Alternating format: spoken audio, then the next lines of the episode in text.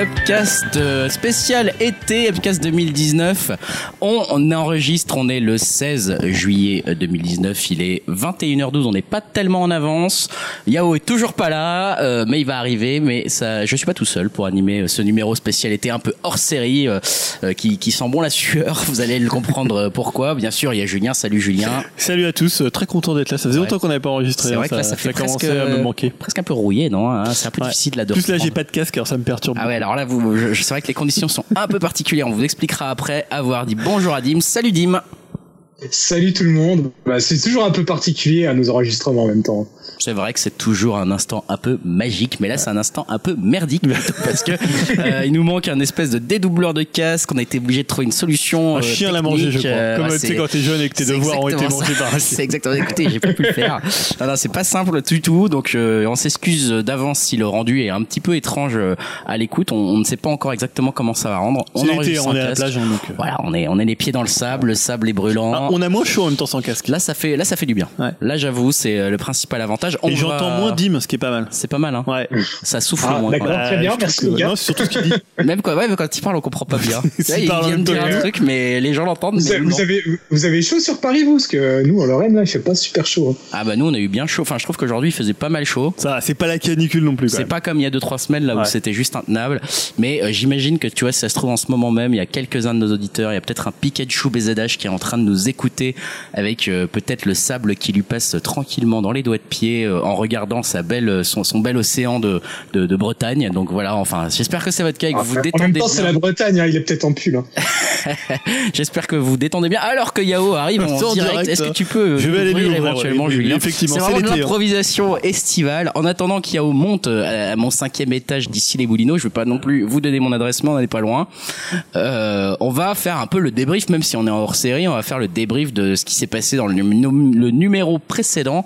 Euh, Dimitri toujours nous fait un petit choix de commentaires, euh, sachant, et je ne sais même pas s'il y en a eu. J'ai l'impression que ça a été très calme en termes de, de commentaires sur Ouais, podcast.fr. c'était assez calme, hein, comme tu peux, comme t'as dit. Ouais. Euh, mais bon, bah, j'ai choisi le commentaire hein, de notre très cher ami Samuel, hein, donc Pikachu que tu évoquais tout à l'heure, euh, qui, comme on le sait tous, hein, nous parle beaucoup de jeux vidéo. Et là, bah, donc euh, normal et obligé, il nous a fait sa petite review de le 3. Alors, il était surtout intéressé par les panels de Microsoft et Nintendo. Pour Microsoft, il a été surpris de voir euh, si peu de gameplay, mais par contre, il a eu euh, le droit à beaucoup de, trailers, peut-être trop de trailers selon lui. Euh, concernant ses coups de cœur, on peut citer Luigi's Mansion 3, Watch Dogs Legion, Demon X Machina et Cyberpunk. Pour le reste des jeux, il nous a même gratifié de, catégories que je vais vous citer. Alors euh, pour lui, euh, remake, remaster, portage qui lui ont fait de l'œil euh, et auquel euh, il a déjà joué, bah, c'est Zelda Awakening et euh, Panzer Dragoon. Euh, le jeu qui devrait être reporté pour son bien, bah, Shenmue 3. Euh, jeu qui l'intrigue, 12 Minutes. Euh, jeu débile, Maniteur. Euh, Osef Total, les jeux Tom Clancy, il y en a eu quand même pas mal. Euh, jeu rentré au forceps Witcher 3 sur Switch. Euh, gâchis de licence sur euh, cette génération, euh, c'est Electronic Arts avec Star Wars et en conclusion Fallen Order qui a l'air générique au possible. Et euh, la surprise de l'année, c'était Kenny Reeves hein, sur le stand de Microsoft. Sinon, il s'inquiète de l'avenir du salon vu que chaque éditeur propose des événements en dehors du salon maintenant. Et enfin, il nous conseille Death qui, même s'il n'est pas révolutionnaire, il est plutôt bien écrit et plutôt bien fait. Donc euh, voilà pour le commentaire euh, de la quinzaine. Et puis bah, on remercie quand même toujours hein, les, les mêmes, euh, le Yule, euh, Samizo sur Twitter, euh, Arthur aussi, et euh, tous les autres. Bien sûr, on les remercie. Et si vous êtes un de nos auditeurs ou une de nos auditrices et que vous n'avez jamais osé nous laisser un commentaire, hein, vraiment, n'hésitez pas. Vous voyez que notre community manager Dimitri viendra peut-être sélectionner vos, vos mots de, de gentillesse et d'encouragement sur upcast.fr.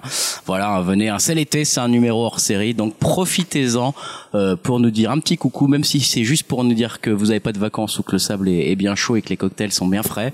Euh, tout nous va honnêtement. On est content histoire de d'avoir des nouvelles. Euh, Qu'est-ce qu'il y a, Dim? Histoire de nous dégoûter pour Voilà, euh, c'est le ça, sable parce que chaud et les euh, cocktails. Ah, ici les Moulineaux, il n'y a pas de cocktail et l'eau est un peu tiède, donc euh, c'est pas terrible, terrible. On va euh, commencer ce numéro spécial, euh, numéro 1 spécial été 2019. Je veux juste un cocktail frais, avec le petit parasol.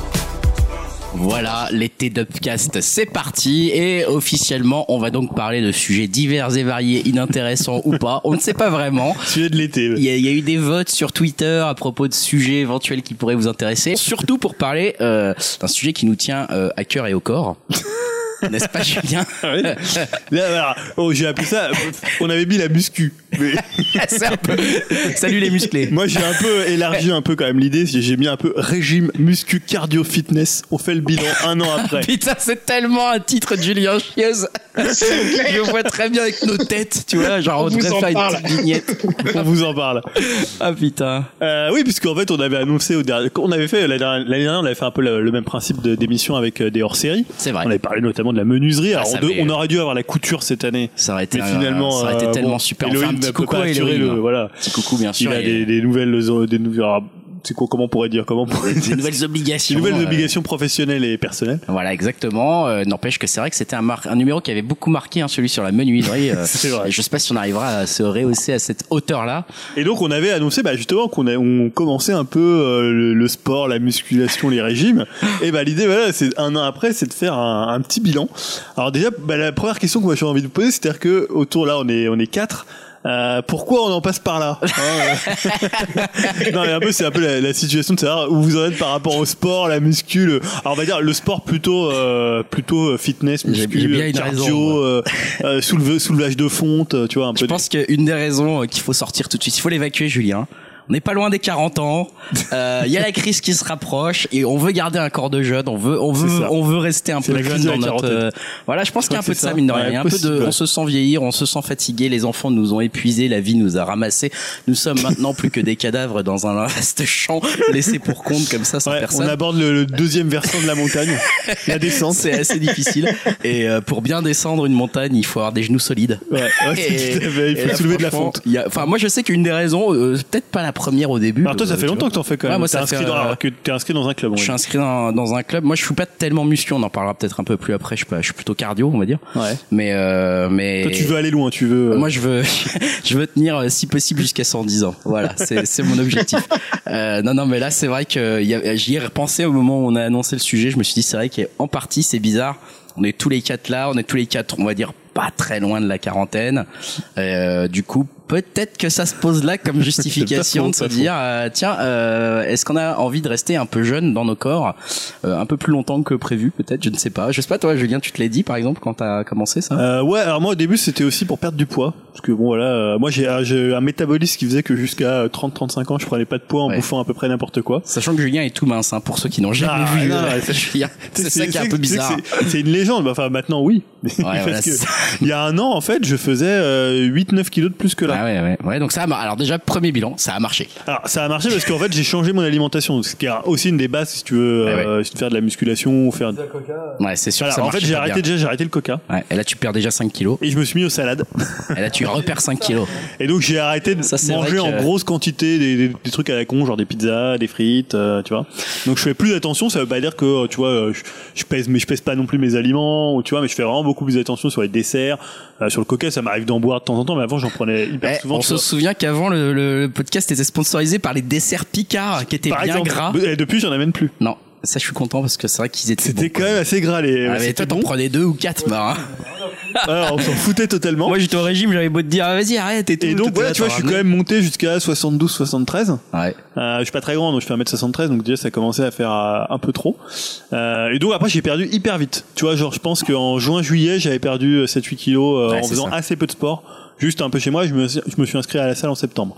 Donc raison perte de poids Voilà. et euh, efficacité assez assez rapide. Ouais, mais euh, passe par le sport en salle. hein. Pour le coup, j'ai perdu assez rapidement parce que c'est aussi une question de métabolisme. Hein. T'as des gens qui ont plus qui stockent moins de graisse. et C'est vrai. On n'est pas tous égaux. Euh, C'est dégueulasse. poids et c'est ouais après. Ah, Yao, euh, toi t'es pas inscrit à une un- t'es un ex, toi t'es un repenti de la salle de sport. Parce qu'en 2017, je crois.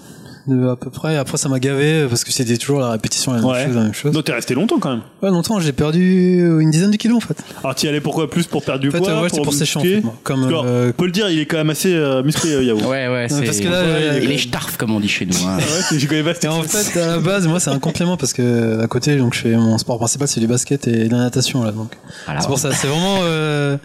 Euh, pour m'affiner en fait. C'est Ah ouais, mais bah, c'est pas vraiment le truc principal parce que je trouve ça un peu chiant à force. Donc, euh, Donc c'est pour ça que t'as arrêté aussi ouais, ça m'a saoulé. chiant. Puis je payais cher aussi à un moment. Euh, donc, euh, On parlera peut-être du on en on parlait tout à l'heure, c'est un moment, c'est on, on progresse très vite. Après il y a la stagnation. c'est. À un moment, ça m'a Ouais. fait chier en fait. Et je voyais que ça, que je stagnais, que je reprenais aussi. Enfin, tu vois, c'est enfin, pour plusieurs raisons. Donc. Mais ouais. Ouais, T'as tenu longtemps quand même mon salaud. Hein. Ah ouais. Ah bah en fait, je- une fois que t'es motivé, tu, tu tiens en Ouais. fait. Et, euh, c'est ça. Euh, Dim? Ouais, bah alors moi la raison elle est un peu simple. Euh, bah, J'étais un peu le stéréotype du mec qui était tout le temps devant la télé ou devant les jeux vidéo. Ou si je sortais de chez moi, c'était pour boire des bières et manger des pizzas avec des potes. Donc j'étais quand même pas mal en surpoids et je me suis dit qu'à un moment donné, il fallait quand même que je réagisse quoi. Donc euh, bah, je me suis inscrit euh, à la salle l'année dernière et voilà, moi c'était vraiment principalement pour perdre du poids et donc pour l'instant, on va dire, je- j'en ressens quand même plutôt pas mal les effets. Là, j'en suis à moins de 30 kilos en un peu moins d'un an. Moins de 30 kilos. ah ouais, un peu, les, un peu les effets. La vache. Le mec a perdu un enfant. Ah ouais, quand Il a même. perdu un enfant de 8 ans. Ah c'est violent. Donc, euh, donc voilà, ouais, bah, c'est bien bénéfique. Euh, je suis bien content d'avoir franchi le pas de m'être inscrit. Et euh, enfin, j'en vois que des effets positifs. Alors évidemment, euh, pareil, hein, comme Julien, j'ai j'ai stoppé un peu le Coca, euh, les pizzas et le McDo, même si des fois je me fais quand même plaisir. Et on va dire qu'aujourd'hui, je mange plus sainement. Hein, c'est beaucoup plus euh, légumes, euh, viande blanche, voire même steak de soja. Mais euh, bon, Ah, c'est bon ça. Voilà. c'est pas le même A, aussi tous les fait, bah, ça passe bien. Et maintenant, je suis habitué. Et, Et du coup, t'as arrêté quand les bières alors. je dépasse un peu trop et que je fais une soirée ou deux d'affilée où je mange des conneries et après je me sens limite pas bien donc euh, Ouais, alors, ouais, mais. voilà quoi bah c'est le nouveau rythme de vie qui me convient bien et bon c'est nickel. Mais du coup, Dim, t'as arrêté les bières ou pas Ça, c'est la bonne Parce que la question. bière aussi. Ça, c'est la bonne Ah, question. Moi, je voulais y venir à ça. J'ai Comment limi- vous faites j'ai limité, j'ai limité mais les week-ends, le samedi soir, euh, je tourne pas calo non plus hein, faut pas déconner. Bah, Ouais, parce que. t'as droit des. Ça, moi, c'est un de mes gros, un de mes gros problèmes. Non pas que je sois alcoolique, hein, mais, mais en fait, je vois souvent des potes euh, les, les semaines où j'ai pas la garde de mes enfants, donc je vais, voilà, je vais sortir trois ou quatre fois dans la, dans la semaine, et puis trois, quatre fois, je vais sortir, euh, je vais boire deux pintes de bière, quoi. Faut prendre du jus Ah bah du euh, coup ça on pourra peut-être l'évoquer dans le débat mais un, un des plus gros ennemis on va dire euh, d'avoir un, un, un rythme de vie une hygiène de vie assez stricte c'est un peu avoir aussi une vie sociale à côté quoi Ah parce putain, que, mais c'est clair, je me clair vois que pas. euh, sortir et tout, euh, forcément, si tu sors avec des potes, ça va boire de la bière, ça va peut-être se faire un petit McDo ou une petite pizzeria ou une connerie comme ça, quoi. Ça Donc ouais, forcément, euh, Ça se fait un resto, ça à la rigueur, les fait McDo. mal, hein. le resto à la rigueur je peux je peux commander un truc assez léger là c'est plus difficile c'est j'arrive il est 18h tout le monde est en train de boire Tu une prends un pinte cocktail sans euh, alcool. Tu peux pas. Ah, parce que c'est je sais pas c'est pas que je peux pas C'est quand même chier d'aller dans un bière en bar fait et puis Tu peux, commander un Perrier, quoi. quoi qu'est-ce que ça dit Dim J'ai, ça fait quand même chier aussi d'aller dans un bar et commander un Perrier, enfin. bah, c'est ça à un moment je le faisais Ah, mais euh, j'avoue qu'au bout d'un moment t'as Alors, parce aussi que euh, côté si, si vous mangez ou faites des excès, vous reprenez assez vite? Je parle, je ah dis moi c'est euh, moi, genre clairement. Ah moi, ouais, clairement. Moi, je pense aussi, ouais.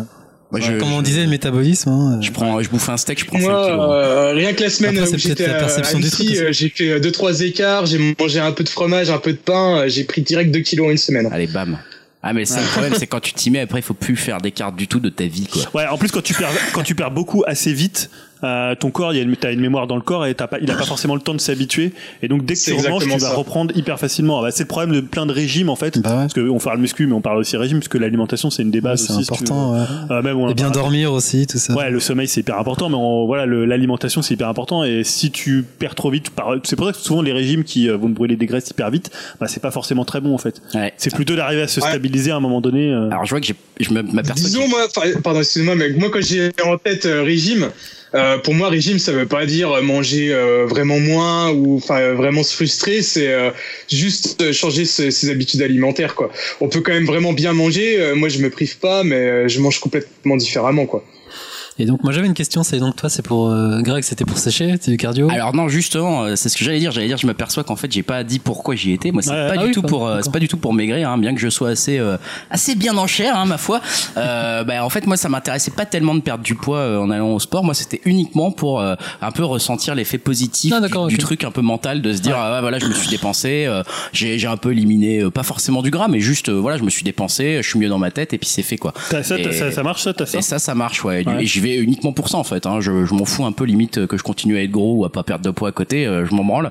Euh, donc, du coup, la bière, euh, c'est moins un problème à côté. Mais, mais, mais c'est vrai que c'est principalement pour me dire, ah, c'est cool, dans la journée, là, j'ai fait un effort. Et puis, on, on se sent quand même un peu mieux après. La journée se passe mieux après, on est mieux réveillé. Moi, c'est plutôt pour cet aspect. c'est depuis combien de temps que tu vas, toi, du coup? Ça fait euh, deux ans. Deux ans. Ouais, ça fait deux ans là. Toi, tu cours alors Ouais, je cours. Enfin, je fais de l'elliptique parce que la, l'une une des autres raisons aussi, c'est que je courais avant, mais je courais euh, sur euh, sur sol. On va, enfin, je, faisais du jogging. Ah non, ouais, dehors. Je faisais du jogging et en fait, je me, j'ai un problème au genou droit. Ouais, ce qu'on disait, Donc bitume, euh, tout voilà, ça. euh, je suis passé ensuite. La salle m'a permis de passer sur tapis. Même sur tapis, ça continue à me faire mal au genou et maintenant je fais de l'elliptique. Et là, par, par contre, j'ai trouvé le truc qui me fait vraiment pas mal du tout, quoi.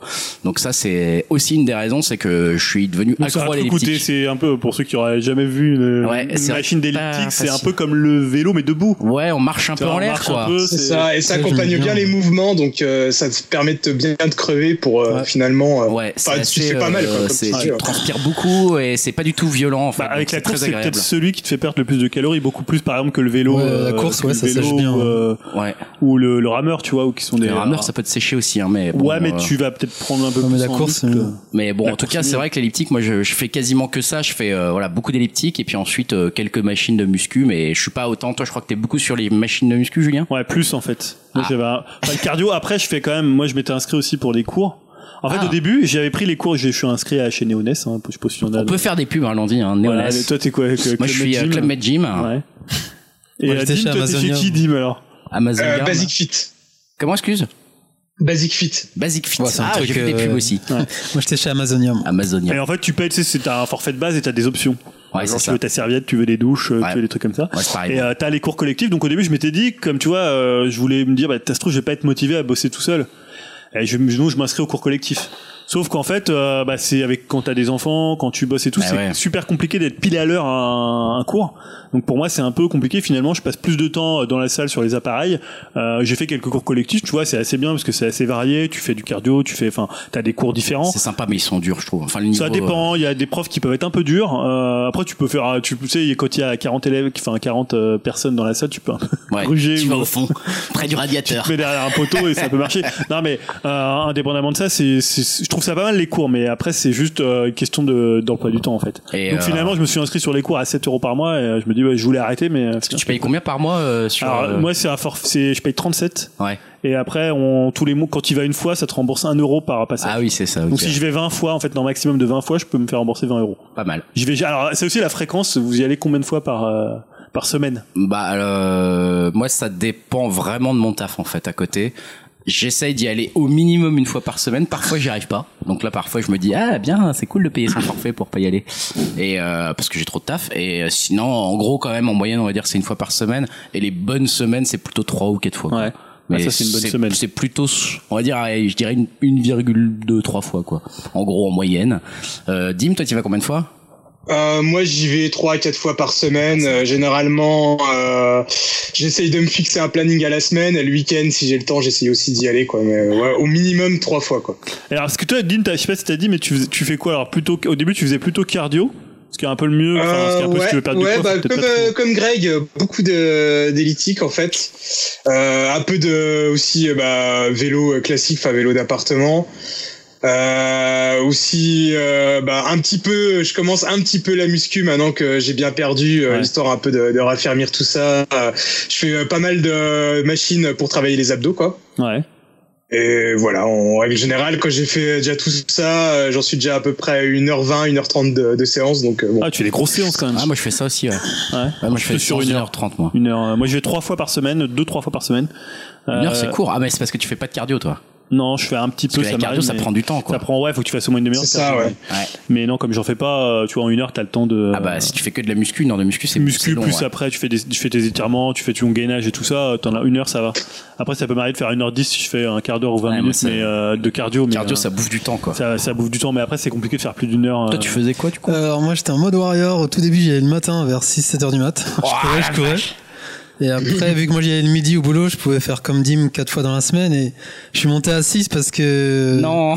le lundi, disons, j'y allais le midi, le, euh, j'y allais le midi, le soir j'allais au basket, le mercredi j'y allais le midi, le soir avant d'aller au basket, après le basket. Donc j'étais en mode vraiment euh, warrior à fond. Donc, Ça explique ce euh, corps de rêve. Ça y est, je comprends mieux.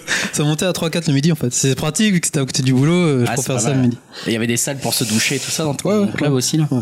Ah, C'est ça, c'est la base. Après, si tu commences à faire entre midi et deux, il faut pouvoir avoir un endroit pour bien se doucher, bien séché parce que. J'ai choisi une heure de ces, une heure. ouais. Ouais, c'est ça. Ouais, bah, euh, après, j'ai vu dans les questions que Julien a noté. Alors ouais parce euh, que j'avais alors il y avait un truc parce que Yahoo avait envoyé un reportage sur, Arte sur les gros.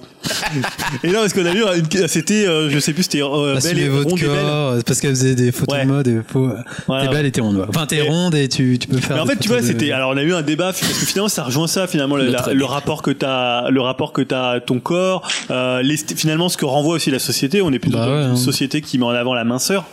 Euh, alors qu'il y a eu des périodes, villes, après. il y a eu des périodes dans l'histoire où Ah, bah, finalement les tout, femmes ouais. rondes étaient beaucoup plus euh, euh, Valorisées, associées à la ouais. beauté et Après, à un idéal. Je veux dire, c'est plus un Ouais, idéal. de d'ailleurs. T'as même- d'autres cultures. Même c'est- encore aujourd'hui euh, dans les dans les enfin si tu fais si tu regardes un peu les sondages que font notamment euh, la, so- la société Ipsos sur Ouais. la- les, les sexualités des Français, t'as encore quand même pas mal d'hommes qui déclarent préfa- préférer euh, les femmes un peu rondes. Ouais, ça c'est Bah, les faux culs. On appelle C'est ça ce des que j'allais dire. Bah, je pense que c'est pour le coup c'est en fait c'est dans le sens où genre les nanas qui sont dans les magazines et sur les podiums euh, c'est pas encore vraiment le vrai idéal masculin Ouais. euh, partagé par tous les Et Français. inversement, les femmes préfèrent les mecs un juste peu. les nanas un peu euh, normales en fait hein, qui, qui ressortent un peu plus des sondages quand on pose la question de façon anonyme Et pas inversement tout. Quoi? Et inversement aussi. les, les, les nanas c'est même un peu euh, tu vois genre un peu euh, un peu Genre pas euh, gras, mais- rondouillé avec le petit bidon là, c'est ça? En tout cas, je sais que perso, alors après c'est des amis, elles me disent peut-être ça parce que elles veulent me, elles veulent me pécho, elles, veulent me pécho, c'est ça. Ça. Non mais j'en ai quand même, je connais pas mal de nanas. Et c'est des amis, donc tu vois, il y, y a tout bien tout honneur. Hein. Elles me disent ah moi les mecs trop musclés et tout, j'aime pas du tout. À chaque fois qu'elles voient des mecs ultra musclés, elles font genre ah non c'est dégueu. Arrête. Et tu vois, elles ont elles ont aucun intérêt à Ah, dire ça. Après, tu tu vois. pars. Attends, parce que ouais, c'est quoi euh, des mecs mais- Non mais genre euh, Si c'est Ryan des mecs- Gosling dans dans dans dans, dans, euh, Crazy Stupid Love. Ouais, c'est Tu vois, Ah, d'accord. C'est genre un peu le mec le mieux gaulé que tu peux trouver à un moment donné. Ah, là il a trop de muscles. C'est ça. Oh, parce que après tu vois dans les, je veux dire les scènes culturistes. après non mais tu vois moi quand je vais à la salle justement ça c'est aussi sur le débat sur les gros c'est que tu vois des profils très variés Ouais, dans ta alors salle. ça aussi je voulais en parler on des va en profils dans reparler la de ça salle. je pense mais justement donc j'y étais euh, hier matin il y avait un mec ultra starf hyper baraque Alors avec des c'est muscles- euh, pardon, pour les hyper, gens. hyper balèze euh, qui était euh, voilà avec des muscles euh, ou des endroits où il y a pas Saillants, de muscles ça. tu vois genre les muscles des oreilles C'est des- Comme genre bodybuilder ou. euh, non je pense quand qu'il même, avait un euh, taf à côté mais euh, Non mais genre en termes de masse, ah, c'était il genre était- bodybuilding. ouais, ou- c'était vraiment, c'était Ouais, c'est vraiment trop là. la- genre les mecs que tu vois à la télé quoi. Le mec avec des veines partout quoi. Et franchement, c'est c'est vraiment les. Et tu vois, j'ai je moi quand les nanas me disent ah j'aime pas trop les muscles, je suis un peu comme vous, je souris en disant ouais c'est ça. Je vais te mettre Ryan Gosling sous la gueule, on va, on va en parler 5 minutes là. Mais euh, là franchement, j'ai vu ce gars-là et j'en vois souvent des mecs vraiment vraiment très musclés à la salle et à chaque fois je me dis mais c'est vraiment ultra. Oui, ultra en laid, entre quoi. deux, en Quand fait. ils vont hyper loin Bah, comme ça, c'est vraiment moche quoi surtout que la plupart euh, ils sont pas trop musclés des jambes bah, ça fait limite un, Ah, c'est vrai, les jambes de- un physique des de dessin animé quoi c'est Johnny. Bravo Ils vont pas du tout, on dirait des, on dirait des culbutos les mecs. Ah, ouais parce que je pense que c'est un des Après je leur problèmes. dirais pas en face. C'est un des problèmes Ah, chez les hommes, c'est que beaucoup d'hommes travaillent surtout le haut du corps. Ouais ouais. et pas forcément euh, les jambes qui est euh, parce que tu vois moi je vois dans dans ma salle t'as trois étages T'as un premier étage où c'est les cours collectifs au fond et t'as euh, les trucs pour certains tapis pour courir donc où t'as pratiquement que des meufs. En mi-étage c'est que des appareils pour les jambes donc t'as aussi que des meufs et en bas c'est les trucs de muscu Ouais, et c'est là t'as que des mecs. donc tu vois Ouais, c'est quand même étonnant ça. et en fait les ça. mecs travaillent alors un peu de squat parce qu'ils travaillent leur cul mais pas tellement les cuisses pas, tu vois donc Ouais, c'est les vrai que cuisses, ça souvent passe pas trop. des mecs t'as des mecs hyper balèzes avec des gros culs. Ouais, ouais c'est ça assez étonnant. des cuisses de poulet tout ça ouais. Ouais, c'est ça. Et Mais- non, alors je voulais revenir sur ce que disait Yao, parce que sur ce reportage, et moi je trouve que c'est assez, enfin, je pense que c'est, alors ça peut, des gens qui s'assument avec leur rondeur, je dis pas que ça existe pas, et euh, parce que évidemment la, la société elle est, elle est assez violente Bah, grave, pour ouais. les gens qui sont un peu gros, pour les gens qui sont pas dans le modèle ou dans dans l'idéal euh, que euh, que euh, finalement que vendent euh, les, les Ouais, les magazines. magazines, tout ça. Mais le truc, c'est que je pense que 95% des gens qui sont un petit peu trop gros ou même en, surpoids, sont, enfin, je pense que 95% des gens sont pas forcément contents de leur corps. Oh bah c'est clair, ouais. Donc en fait, dans dire on s'assume, je pense qu'il y a toujours un truc où tu voudrais être plus mince. Bah euh, disons qu'on on s'assume parce qu'on n'arrive pas à aller beaucoup plus loin quoi. Il y a un aussi, moment où si euh, tu niveau stagnes- morpho, tu peux pas. Ouais voilà c'est ça. oui, non mais d'accord, mais après tu peux soit Ouais, l'accepter, soit pas l'accepter. Mais je pense que des gens qui sont en surpoids, Ouais, ouais, et qui sont fiers de chose, l'être, ouais. qui sont contents. Là, c'est pas ça que je voulais Ah, parler. c'est un autre truc. C'était pas le surpoids, en fait. C'est juste le rondeur. non, mais dans ce, que, dans ce que tu dis, là, là, le reportage qu'on voit, c'est des meufs qui sont vraiment mannequins, surpoids, mannequins rondes. Mais après, elles vont pas au sport, tu vois. Elles disent non, mais nous, on mange n'importe quoi. Après, par euh, contre, on au sport, tu vois, veut. enfin, moi, je sais que je trouvais ça marrant presque parce que justement, voilà, je parlais des mecs ultra baraques, etc. Mm. Il y en a, c'est sûr. En plus, j'ai l'impression que la, la, la chaîne où je suis, la Club Med Gym, euh, attire un peu ce genre de profil de mec qui va être su- super euh, bodybuildé. Mais euh, à côté de ça, enfin, je veux dire, 95% des mecs et des nanas euh, sont euh, genre, euh, justement, c'est un peu rassurant dis parce que j'entre dans Ouais. les dans les vestiaires, les mecs ils sont tout à fait normaux. Enfin voilà, les mecs vraiment où ils sont baraques ou voire même qui ont un corps plutôt bien, il y en a peu en fait. Ouais. C'est souvent Ah, juste des mecs un t'envoies peu des comme bides moi. dans les vestiaires. Qu'est-ce qu'il y a? J'ai des bides, t'envoies dans les vestiaires. Hein. euh, Ça, Ah ça, pas des de problème. t'envoies dans les vestiaires. Merci. Des bides ou des bides Je dis des bides, hein. pas bides. J'ai compris des bites. Mais attends, C'est mal les deux Ah, en c'est fait. Hein. c'est des vestiaires collectifs. Euh, vestiaire collectif, ouais. Non, moi, c'est des vestiaires individuels, moi. Oh. Pourtant, t'as au Club Med, toi, en monsieur, en plus. Hein. Enfin, collectif euh, homme et d'à côté. Oui, oui, bah, sinon j'aurais payé plus cher. Mais alors, tu sais, c'est un autre truc, c'est que moi, par exemple, euh, dans la salle, je regarde plus les mecs que les filles. Ouais, c'est classique. Parce que tu veux te comparer. Ouais, bah, bah, ouais, parce que finalement, c'est en Je plus. veux- moi, je veux voir les machines qui font, tu vois. Voilà, alors déjà au début quand moi j'ai commencé, je savais pas que ça avait des machines. C'est, putain, faut qu'on en parle de ça, putain. Les trucs des- de réglage. Ah, mais maintenant ça va quand tu connais les machines, tu ça va, tu sais les maîtriser. Il y en a que j'utilise pas tellement, mais voilà, tout- toutes celles que j'utilise, euh, je les maîtrise plutôt. Mais c'est vrai qu'au début, c'est un peu compliqué. Et en fait, moi, je, parce que alors quand t'es en côté muscu, moi, il y a plus de mecs, il y a très peu de filles. Ouais. Et euh, en fait, je regarde plus les mecs parce que tu te dis, ouais, tu regardes comment le mec il est gaulé, Ouais. ce qu'il Ouais. fait, Ce qu'il travaille. En fait, t'as un côté, je trouve un peu totalement décomplexé du truc dans la Ouais, salle. ouais, c'est ça. Et je pense que les mecs, en plus, se, enfin, Ils se regardent dans la glace. hein. se regardent ils, se, ils se regardent dans la glace, mais même entre eux, ils peuvent se dire, ah, ouais, t'as, bien, t'as bien gaulé, t'as bien pris ton bras là, il est bien maintenant. du coup- ton haut du corps, il est bien. Enfin, c'est marrant parce qu'ils se font des compliments en mode euh, Alors, toi, totalement parce que euh, sympa. Toi, euh. c'est assez euh, genre les gens sont euh, se parlent entre eux parce que alors, moi, Ouais, moi, il y en a enfin, qui se- moi, il y en a qui se connaissent, mais euh, moi, je suis en mode avec mon casque et Ouais, pareil, les réguliers, ils se parlent et puis certains ils me font des petits signes de la tête parce qu'ils me reconnaissent mais moi Ouais, je pareil, parle pas ouais. parce que moi j'ai le casque quoi. Ouais, pareil aussi. Mais j'avais une question du coup.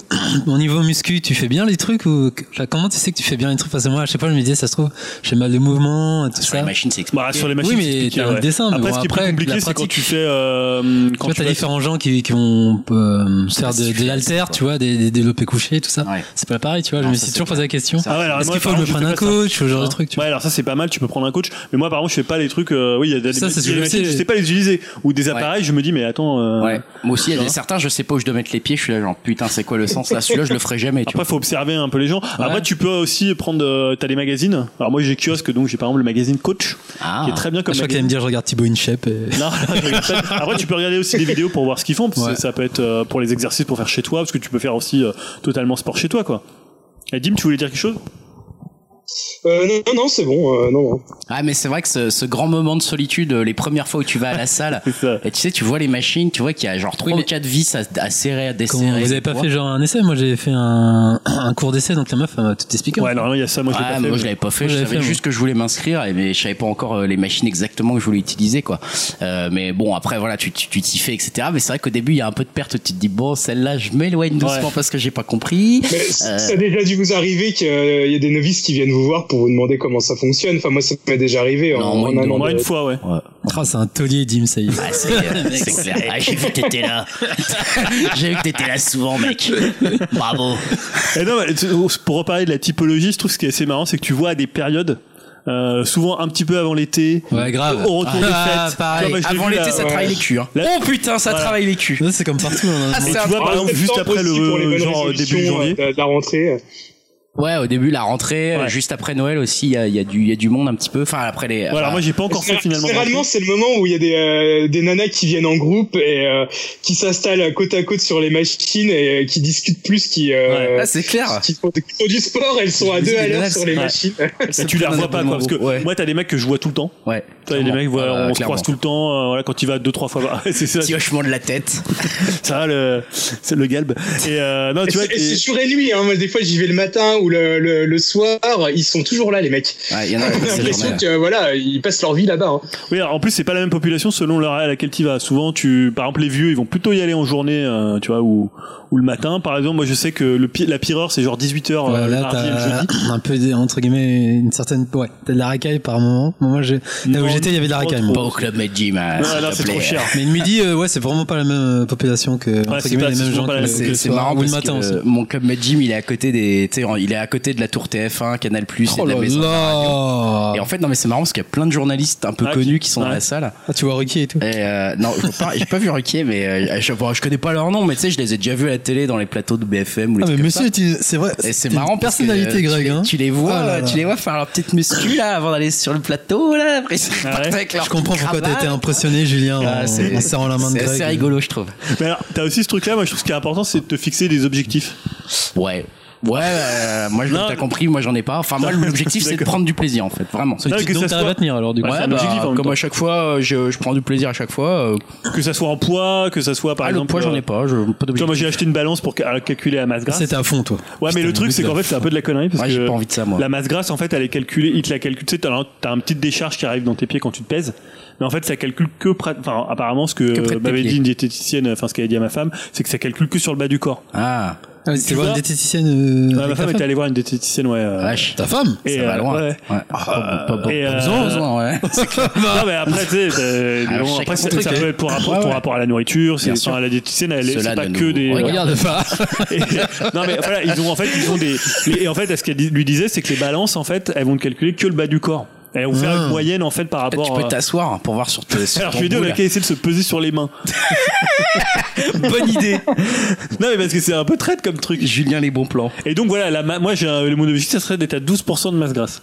Ça, je me rends pas du tout. Alors en fait tu peux regarder, tu fais tu tapes euh, masse grasse euh, pourcentage sur euh, Google Ouais, j'ai pas et tu vas avoir des photos avec Ouais, des ça va aller. pourcentages. Ouais, moi, je, je suis à 50, je pense. Non, alors 50, généralement, 60.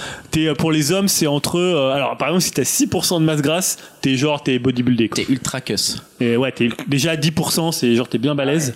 Mais 12, du coup, ça veut dire que c'est bas, quoi. Ouais, c'est assez bas. Là, je suis à 14 ou 15. Ah, mais t'es hyper bas déjà, ok. Bah, après, ça dépend aussi de ton. C'est un rapport entre euh, ta masse hydrique, ta masse osseuse. euh, non, mais voilà, non, mais c'est. Ah, ça va trop loin Ça non, y est compose- Menuiserie C'est ce qui revient ton corps, tu vois, c'est ce qui compose ton corps. C'est trop bon. Et en fait, pour un, un homme, je crois que c'est jusqu'à entre, euh, on va dire, entre 10 et 20 ou 22, et pour une femme, c'est plutôt jusqu'à 28.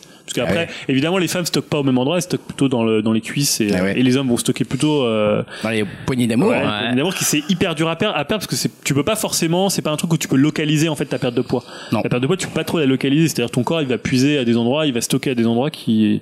Alors ouais, tu peux muscler à ces endroits, tu peux faire des exercices pour muscler euh, plus le côté. euh, Ouais, c'est ça, mais après, euh, ouais, parce que toi, tu t'es dit, donc, tu veux aller jusqu'à 12% de Ouais, masse c'est l'idée. graisseuse. quand Et même, du coup, j'ai une question pour vous. C'est quoi l'après? Parce qu'une fois que tu auras atteint cet objectif, est-ce que tu vas continuer On sait pas si Dim, euh, il a un objectif. J'aimerais juste savoir l'objectif de Dim, s'il en a un ou pas, avant qu'on sache Euh, bah, moi, c'est enfin, c'est ce que je disais, hein, c'est la perte de poids. Euh, là, j'ai quasiment atteint mon objectif. Je vais encore en perdre un tout, tout petit peu. Et puis, euh, bah, après, moi, ça serait de me maintenir et puis euh, un peu me muscler, on va dire quoi. Mais euh, ouais, moi, c'était l'objectif de base, c'était vraiment perdre du poids, quoi. Ouais, mais du coup, maintenant que vous avez commencé, vous avez pu arrêter en fait. C'est ça mais en fait, le truc, c'est que Ah, début, non. Enfin, tu vois, tu prends quand c'est comme la perte de poids. Au début, tu perds vachement vite, et après, t'as une sorte de plateau. Euh, tu vois, en plus, quand tu perds, en plus, quand tu perds du poids, et euh, tu, tu parais tout de suite plus musclé en fait, parce que Mm. finalement, quand tu sèches, bah évidemment, ton muscle il est plus apparent, euh, même si tu l'as pas des masses travaillées euh, plus jeune. Ouais. Et donc après, t'as une espèce de plateau où tu vas beaucoup moins progresser euh, rapidement, quoi. Donc tu vas un peu te développer, mais ça va être beaucoup plus long. Donc il y a un côté un peu, un peu frustrant ou un peu démoralisant parfois. Ouais, euh, mais du coup, est-ce que vous avez continué jusqu'à ad vitam, comme on dit ou parce que du coup, à un moment donné. Ouais, vitam, tu- Ouais, mais c'est une sorte de drogue après. Là, là, ouais, c'est une c'est, sorte de drogue. Ah, c'est vrai que Et quand t'arrêtes. Ouais, Dim. Je disais, ça fait partie d'une hygiène de vie, euh, on va dire, de, de continuer un petit peu. euh, Enfin, euh, peut-être pas quotidiennement, mais presque, quoi. Ouais, surtout que maintenant on est dans des âges où si t'arrêtes, c'est un peu, tu vois, Ouais, tu du coup, vous continuez en fait. Vous avez continué. Bah moi je vais continuer. Ah, ouais, moi, tu vois, je sais que ça m'est arrivé pendant l'été dernier. De, j'ai pas pu y aller pendant quand même plusieurs semaines d'affilée. T'es là, genre, ça fait, ça, ouais, déjà, déjà, tu sens l'effet, ça fait chier, quoi. T'es là, genre, ça te manque, tu te dis, bon, euh, il va falloir que j'y retourne. Au début, du coup, ça redevient un truc un peu contraignant. Première fois que tu dois y retourner, tu fais, oh là, là, fait chier, là. Il s'est passé quatre semaines sans que j'y aille, ça va, je suis bien et tout. Donc, au début, tu traînes un peu des pieds, puis une fois que tu y retournes, t'as vite envie d'y retourner. Et moi, tu vois, je- la, la, la question est marrante parce que j'avais, j'ai, même été jusqu'à regarder euh, pour acheter un elliptique pour en avoir un ici, tu vois, chez moi, pour me dire, euh, bah, comme ça, au moins, euh, voilà, j'ai pas besoin d'aller au truc, et puis Tu je l'ai tout, le temps ici, mais je Tu sais qu'après, le truc va prendre la poussière. Non en fait ça fait partie de la motive d'y aller. C'est comme moi, tu sais, quand t'achètes des poids chez toi, des trucs pour les le pompes, truc, euh, il- ça prend la poussière. hein. C'est fini. Ouais, honnêtement, en plus, t'as- enfin, si tu- moi, ça m'arrive de faire des, quand j'ai pas le temps d'y aller, je fais des exercices à la maison, mais t'as pas besoin de grand chose. T'as un tapis, tu peux faire des exercices, t'achètes un poids, euh, tu sais, les ou des kettlebells, là, les, les trucs, euh, Ouais mais ça c'est le plus rond. pour la muscu pour euh, la. t'as deux haltères, même avec sans haltères et euh, juste Ouais, avec un tapis. c'est- mental, je dirais. Quand, une fois que tu dis je vais à la salle, tu te Oui, non, mais mieux. Moi, ça m'arrive d'en faire à la maison, mais t'as pas besoin d'avoir non plus une machine, quoi. Ouais, ouais, mais là, faut vraiment moi, être je sais fort que mes mentalement. parents, à une époque, tu vois. Ils avaient acheté, euh, genre, mais vraiment des trucs, des, genre un, un banc, euh, des appareils, euh, Ah, puis tu vois, ils s'en sont jamais servis, quoi. Ouais, bah, nous, on a, ils avaient une maison, tout ça, mais, euh, et alors, ça, c'était marrant parce que la dernière fois, je discutais justement de ça avec ma femme, et on se demandait, en fait, dans tous les gens qu'on connaît autour de nous, euh, les gens qu'on pouvait se dire, tu vois, genre, ils sont minces. C'est le débat qu'on avait tout à l'heure sur finalement est-ce que les gens ils s'apprécient euh, tels qu'ils sont, euh, soit ils ont, alors soit ils sont trop maigres et ils veulent prendre du poids. Finalement, C'est hyper t'es- relatif, hein. T'es jamais content en fait euh, de ton Mais, apparence euh, physique ou de. Alors toi, tu peux t'en satisfaire et te dire je m'en fous. tu vois, peut- euh, globalement, quand même, je trouve, enfin, après, euh, je sais pas si t'as, si, si, tu- si t'as déjà été en touriste aux États-Unis et tout ça, quand tu reviens en France, tu te dis, bah, tout le monde est mince, en fait. Déjà, tu vois, et d'une. Ah, tu vois, si exemple, tu vas à New York. Enfin, franchement, il y a pas de, Ah, il y a tu vas à New York, par exemple, dernièrement, il y a eu des été enquêtes. en- Il y a eu des en enquêtes. Je sais pas si c'est Ipsos qui disait qu'il y avait que 22% des filles, des femmes qui se trouvaient belles. Enfin, ou Ouais, mais c'est elle aussi ou qui avait mis ça. Ça, ça m'étonne pas, mais. Elle aussi, elle avait... c'était elle qui avait relayé Oui, alors ça elle avait retweeté ça. C'est pas qu'une question de poids aussi, hein, c'est aussi une question de, de, de physique, tu vois, on Oui, va de- dire, de- genre, ouais. aimer son Mais ça visage, quoi. participe aussi ça, le, le poids et euh, l'apparence Moi après euh, souvent enfin tu vois je me- c'est rare que je me dise dans le métro le, tiens lui il est gros quoi. Souvent je trouve que tout le monde est un peu près mince. Ah, je suis euh, comme toi en fait. ah pas moi, je moi- vois pas, moi, pas du tout, Sur Paris, moi, je vois pas de gros en fait. Ah moi, je Après, tout dépend là où tu vas, des quartiers, mais- tout ça. à il y en vacances qu'en province. J'ai à Paris, il y en a beaucoup moins qu'en province, euh, Ah oui. les gros. Parce que je pense qu'à Paris, tu marches beaucoup plus, quoi. Ouais, puis c'est des gens qui font Euh, gaffe à leur physique grave. à Paris. Hein. Mais c'est les grandes villes après, tu me diras. Alors que franchement, justement, ouais, tu vas en vacances en Oui, province, si- tu vois que les mecs ils font moins attention. Il y a eu une explosion des salles de sport euh, il y a quelques années. euh, Bah ouais. Enfin, des, des inscriptions et. euh, Non, alors moi, je sais pas. Peut-être c'est une question aussi de Mais perception. toi, t'es, de- toi, de toute façon, toi, t'es dur, toi, t'es, toi, Ouais, t'es- non, mais- le mec pas vit là, mais- non, mais aucune nana n'est jolie. Non, mais j'ai pas dit ça. parce que la on avait ce débat, c'était et sur les, je parle pour les mecs et je trouve que sur les mecs, c'est un rapport encore plus faible de mecs. euh, et là, c'était pas, c'est plus une question de, je parle de physique, moins, euh, tu vois, moins un mec, euh, plus de- savoir s'il y a des vraiment des beaux gosses ou. euh, moi, j'ai pas l'impression de croiser des masses dans Paris, euh, soit des belles filles, soit des beaux gosses. Moi, je suis comme Greg. Ça va hein. faire rager ce que. Moi, je trouve Moi, toujours. je suis comme Greg. Moi, je vois, je vois beau, personne quoi. gros. Tout, euh, tout le monde tout au beau. tout Ouais, est moi je les, les gens je les trouve plutôt beaux. Grave. bon, tu vois, genre même s'ils sont pas beaux physiquement, c'est rare pas que je me dise oh la vache il est gros et tout. Enfin, tu vois, en général je me dis oh, bon euh, voilà. C'est Enfin, peut-être une conception de la vie ou une perception de la vie différente. euh, hein. disons que si la personne m'attire pas spécialement euh, par son physique, par son visage, je sais pas quoi, c'est rare que je remarque un truc négatif sur son corps après en me disant en plus elle est grosse. Tu vois, elle est moche, en plus elle est grosse. Non, c'est ça arrive quasiment jamais en fait. Et je trouve que globalement, tu vois une rame de métro, tu fais sortir les gens, bah ils sont à peu près tous. euh, Après, encore bien. une fois, tout dépend à quelle heure tu vas, si c'est le matin, Bien si c'est sur quartier. lignes. Ouais, si tu prends ça, la, la ligne 1 Comme on disait, ça fait des frontières, euh, c'est des frontières entre opéra et Non, porte de la c'est aussi c'est une pareil. question de, de, de goût personnel aussi, tu vois. Il Ouais. y, a, il y a ça qui joue aussi. Non, mais les gens, on va dire, ils sont pas en surpoids, quoi. Ça, Non, mais après, tu vois, si je me balade dans le huitième, les gens seront euh, plus lookés ou plus. Bah, ça, c'est clair. Tu vas opéra, Ouais, bah vois, voilà. Il y a plus de surpoids, là. Ça, c'est sûr et certain. Opéra, la défense et le Ouais, 8 il y a plus, a plus Après, de je suis surpoids. peut-être plus dur avec les, je sais pas. Après, c'est une question de mode. Effectivement, t'as plein d'agences, c'est con à dire, mais t'as plein d'agences de com qui sont dans le 9e et dans le 8e. Bah, toutes les nanas des agences de com. elles Ça, je vois euh, de midi au boulot, là. C'est incroyable. Elles mangent pas, elles ont pas le temps, elles travaillent. Bah non, c'est ça. non, non, mais c'est, c'est vrai qu'après, euh, non, non, bah, Paris, les gens, moi, je, les- je suis sûr que tu fais descendre les gens d'un- d'une rame. Les, les gros, c'est les, c'est les touristes.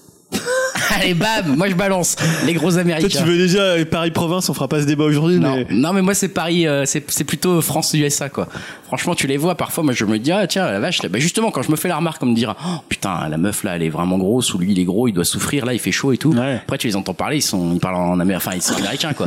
Ouais, excuse me, I'm. Ouais, bah, voilà. Alors, pas besoin d'aller jusqu'aux États-Unis, hein, tu peux aller en Allemagne aussi. Ah, c'est vrai qu'en Allemagne, il y a plus de. Ah, je sais pas, hein. Moi, j'étais à Berlin, euh, c'était pareil. euh. Enfin, après, c'est Enfin, une en perception, Allemagne, on comme va tu dis. dire, euh, près de la frontière mosellane, euh, voilà toutes les, euh, les trucs de bouffe qu'il y a, c'est un truc, c'est un truc de malade mental. Hein.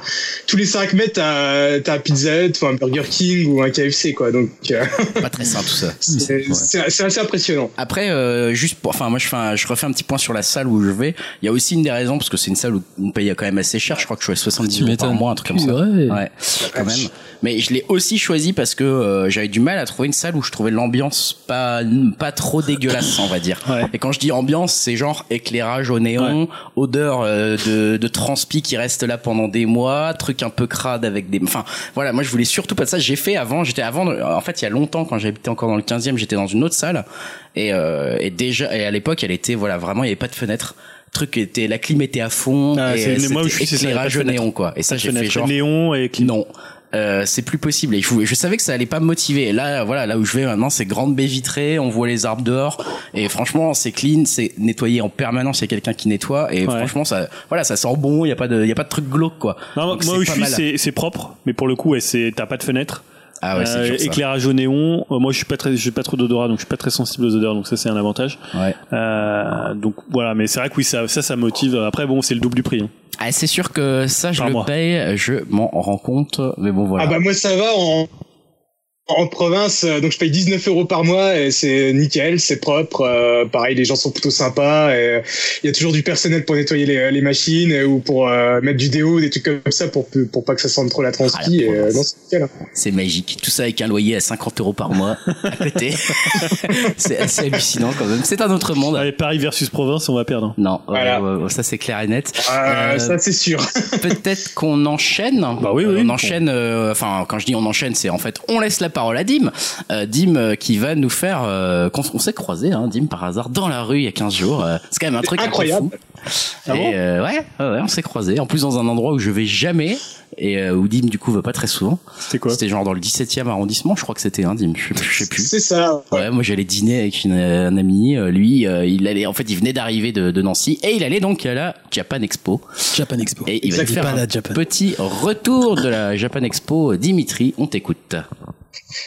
Eh ouais, hein, donc euh, tous les ans, hein, donc je, je brave de nombreuses épreuves hein, pour aller à cette fameuse Japan Expo, hein, le RERB euh, blindé de Kikoulol, euh, qui sortent le générique des Pokémon, ou encore la chaleur, ou une armée de freehuggers qui sortent la transpi. Euh, enfin bref, faut quand même avoir une sacrée dose de passion pour braver tout ça, euh, donc ça c'est bon, je l'ai. Euh, mais bon, il y avait de quoi faire hein, pour cette 20e édition. Alors tout d'abord, il y avait la venue de Gonagai, hein, le mythique créateur de, de Goldorak, entre autres. Il a donné une conférence où il a pu expliquer euh, pas mal d'anecdotes sur ses séries et aussi nous dessiner en live des persos légendaires comme Devilman ou justement Goldorak. Euh, il s'est aussi vu remettre le titre de chevalier des arts et des lettres sur scène. Donc euh, grand grand moment d'émotion pour lui, on va dire. Euh, il y avait également une expo euh, sur euh, toutes ses œuvres euh, et c'était euh, clairement magnifique hein, avec beaucoup de croquis euh, et des figurines. Alors à noter aussi qu'il y en avait une aussi sur euh, les 40 ans de Gundam. Moi je connais beaucoup moins la série, mais pareil, hein, les dessins et les figurines exposées euh, étaient euh, vraiment bien chouettes. Euh, j'ai pu aussi assister au Gaijin Dash, hein, donc l'émission du jeu vidéo euh, japonais euh, sur Gamecult, où ils ont parlé de la euh, PC Engine Mini, euh, avec les grands oubliés qui n'allaient pas figurer sur la playlist de la machine. Alors sur scène, il y avait Puyo et Daniel, mais Greg n'était pas là car juste après, il animait et traduisait la conférence de Hiroki Goto, le rédac chef du Shonen Jump pour son livre, donc je vous- dont je vous ai parlé la dernière fois. Ah, du coup, tu l'as acheté? Et euh, je l'ai acheté et euh, j'ai pas encore eu le temps de le lire, mais euh, sa conférence était super intéressant. hein. Il est pas mal revenu sur les œuvres phares du Shonen Jump, donc euh, Okuto no Ken, euh, Sanseiya. euh, évidemment, il, est, il a passé beaucoup de temps sur Akira, Toriyama avec Dr. Slump et Mm. Dragon Ball. Il a parlé euh, bah, justement de sa période où il avait envie de lâcher Dr. Slump pour euh, une série, on va dire, euh, plus euh, sérielle avec Dragon Ball justement. Mm. Euh, où il racontait également que Toriyama avait euh, beaucoup de mal à, à se canaliser et qu'il avait tendance à faire partir un peu ses histoires dans tous les sens et que lui justement il était un peu derrière lui pour euh, essayer de, de le contrôler. Euh, j'ai pu aussi assister à une conférence euh, autour de l'avenir du manga avec ses principaux acteurs en France, euh, à savoir les boss des, maisons d'édition comme Glénat, Kiun, Tonkam ou Pika. Mhm. Ils euh, évoquaient entre autres une certaine baisse des ventes euh, du format papier, bah, surtout au Japon, mais euh, bon, euh, ils arrivaient quand même à se rattraper avec le, le format numérique. Alors sinon, pour la partie jeux vidéo, euh, j'ai seulement pu tester euh, Luigi's Mansion 3. Euh, j'ai pas vraiment été surpris par rapport à tout ce que j'avais pu voir euh, au niveau de l'E3 ou les présentations faites par Nintendo. Mais euh, vraiment, c'était vraiment bien, bien le pied. Hein. Ça reste quand même euh, la, la même formule avec le, le même gameplay, mais agrémenté euh, de son clone gélatineux qu'on avait pu voir. Et je trouve que ça apporte beaucoup. Et, euh, le jeu dans son genre, il est vraiment très beau. euh, euh, Enfin, je pense que ça va vraiment être un super titre. Hein. Ouais, ça, bah, les retours sont bons. hein. le- De quoi? Les retours sont bien, hein, j'ai vu pas mal de retours sur le jeu. Ouais, franchement, bon, après moi je suis un peu nul, j'ai pas réussi à aller à la fin de la démo, j'ai un peu honte de le dire.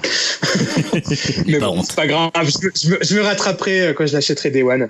Euh, sinon, j'ai pu aussi, j'ai j'ai pas joué, mais j'ai pu voir tourner le Link's Awakening.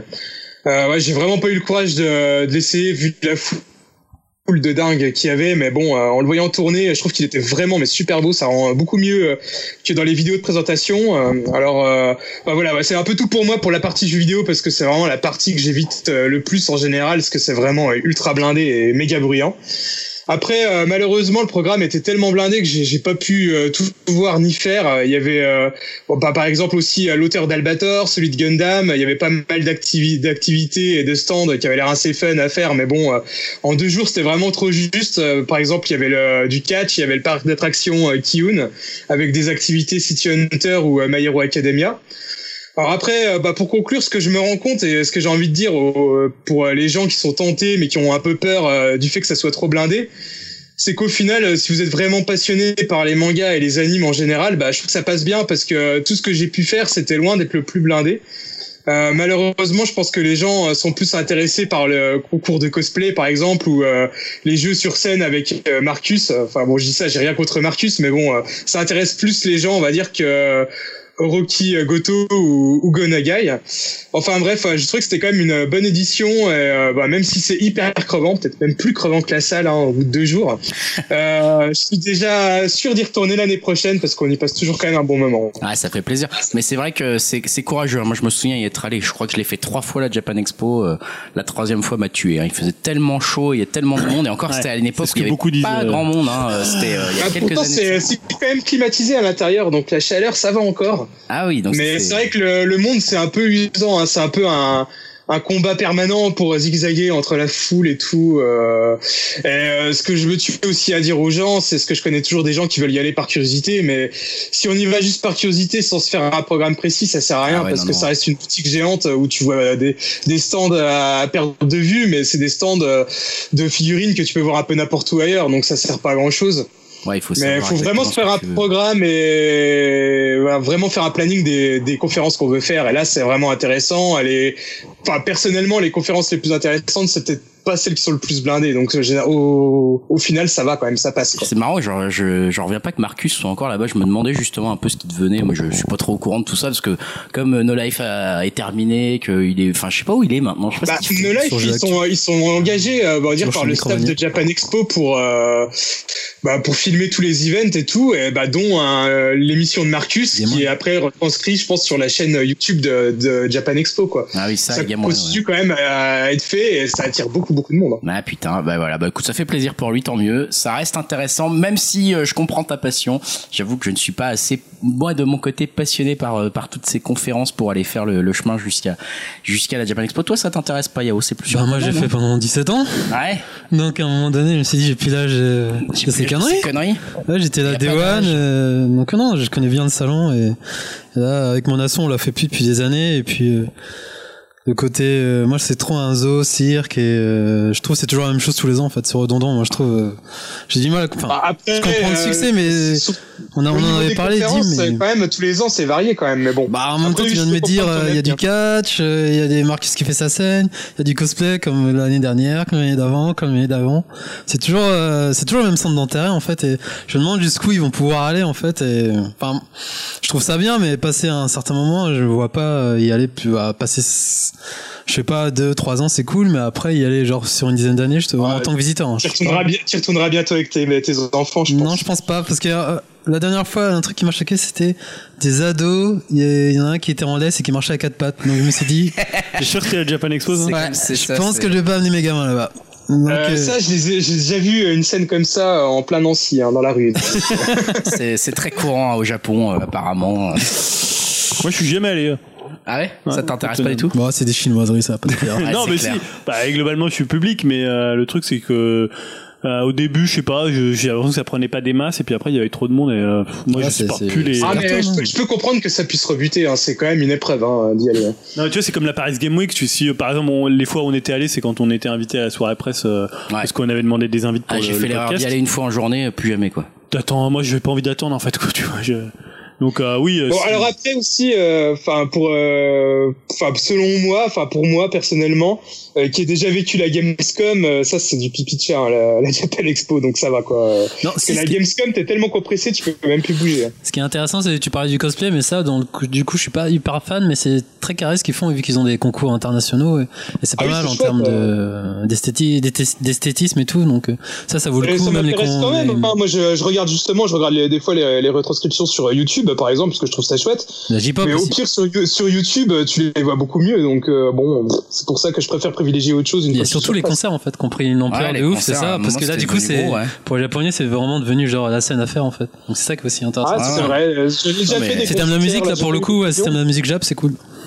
Ouais, c'est une bonne occasion de voir euh, pas mal de groupes qui se déplacent pas souvent en règle générale sont en France, donc euh, ouais, c'est bien. Mais c'est surtout le côté marchand. Dis, tu vas là-bas pour acheter tes nouveautés, alors que tu peux les choper euh, Sur Amazon en moins cher. ou c'est ça en fait. Mais bon après voilà. Ouais, c'est ça. Bon, après, par exemple, si t'achètes des mangas là-bas, ce qui vaut le coup, c'est qu'ils te filent toujours des goodies ou des conneries. Bon, après, euh, Ouais, c'est des petits gadgets, pas, hein, ça 15 vaut pas euros, grand-chose. euh, tu te tapes les RR. Ah, c'est vrai qu'à part les faire signer, je vois pas trop l'intérêt quoi. Mais bon, C'est après, pas le mec qui les dessine. Je sais pas. Euh, transition. Euh, merci en tout cas pour ce retour, Dim. Transition. euh, je sais pas trop laquelle. euh, Pour toi, Yao, tu parlais de musique. euh, Ouais, Expo, nostalgie, justement. euh, Tu nous as nostalgie concocté musicale Je sais pas en fait. si c'est un sujet, un quiz. Ah, c'est un petit sujet en fait. Alors vas-y, dis-nous. Je sais pas, euh, moi je suis pas un super mélomane, mais j'associe toujours des événements de ma, de ma vie à des musiques. Je suppose que vous aussi, non Ouais, c'est vrai, c'est vrai. Si, Donc, si, je savoir peu. si vous avez des, des groupes en tête ou des musiques qui ont marqué. genre, Surtout, surtout quand j'étais plus jeune. enfants, c'est pas pareil. Parce que moi, le premier truc qui vient en tête, c'est, je pense à Everything um, I Do de Brian Adams.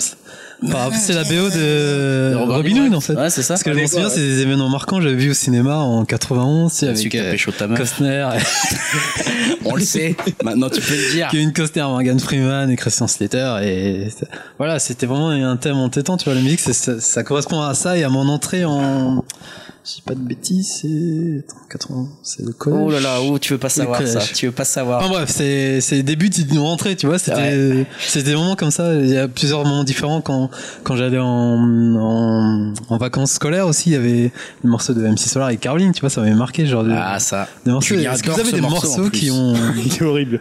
J'en ai parlé. J'ai vu, on en parlait la dernière fois sur, non, c'était dans le groupe euh, WhatsApp ou dans le podcast?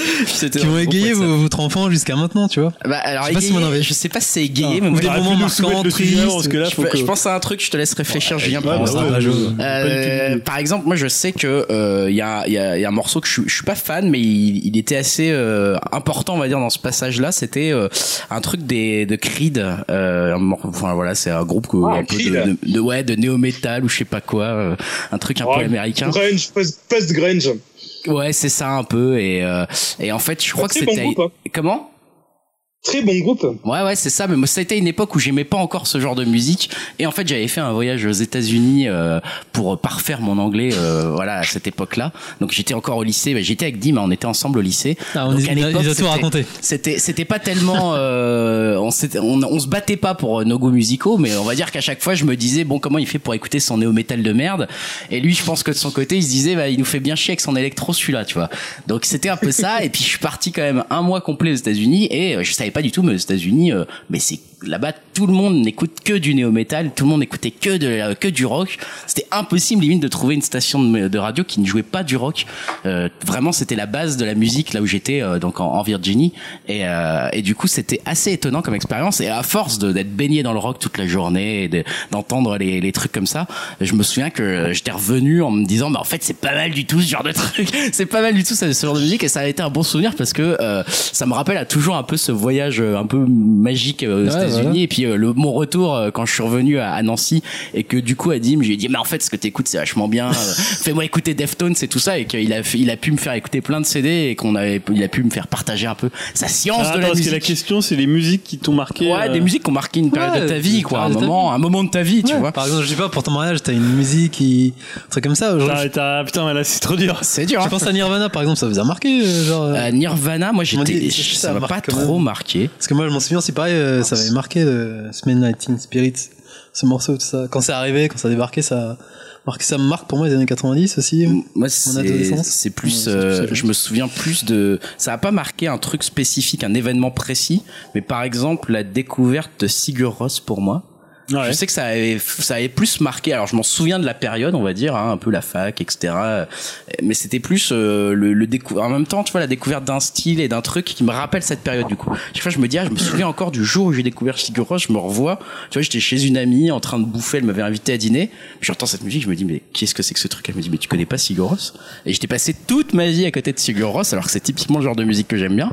Et en fait, euh, je me souviens du coup très bien euh, d'avoir adoré en plus le, le- les morceaux et les trucs qu'on a C'était l'album bleu, là Euh, C'était l'album avec les parenthèses là, I Gates Beard Ah, celui- d'accord, quoi. ok. Et, euh, et du coup, euh, je me souviens vachement qu'après j'étais genre, euh, je- enfin, euh, j'avais, je la remerciais à fond de m'avoir fait connaître ce truc parce que j'avais adoré ce truc à ce Ouais. moment-là. Et ça me rappelle vraiment cette époque où j'étais, euh, voilà, en, en troisième année de fac. Je l'ai découvert assez tard. Hein, troisième année de fac, je glandais rien de la journée, je faisais des baby foot tout le temps. Enfin voilà, j'en foutais pas une. Et, euh, et à ce moment-là, j'ai découvert notamment un peu cette vague musicale de, is- islandaise. Et ça me, c'est assez lié à ce moment-là aussi. Donc moi, tu vois, j'ai eu pas mal de moments Parce que comme moi, il y a, il y a ma rentrée de euh, seconde. C'était marqué Ouais. pour moi par Anali- Alanis Morissette avec un morceau euh, Head Ah. Over Feet. C'était son Jagged, je sais plus Ouais, comment il Ah, euh, Qui, qui cartonnait à l'époque. Ouais, et pour ouais, moi, qui c'était, ça correspond vraiment, le morceau, c'est, Lequel, l'ironique, là ou... non, euh, Head Over Feet. C'est Ah, Head Over Feet, single. ah oui, parce que- Pour moi, c'est, c'est l'entrée, pour moi, c'est ma rentrée. Ouais. Ouais, il y a des moments comme ça, Ah symboliques.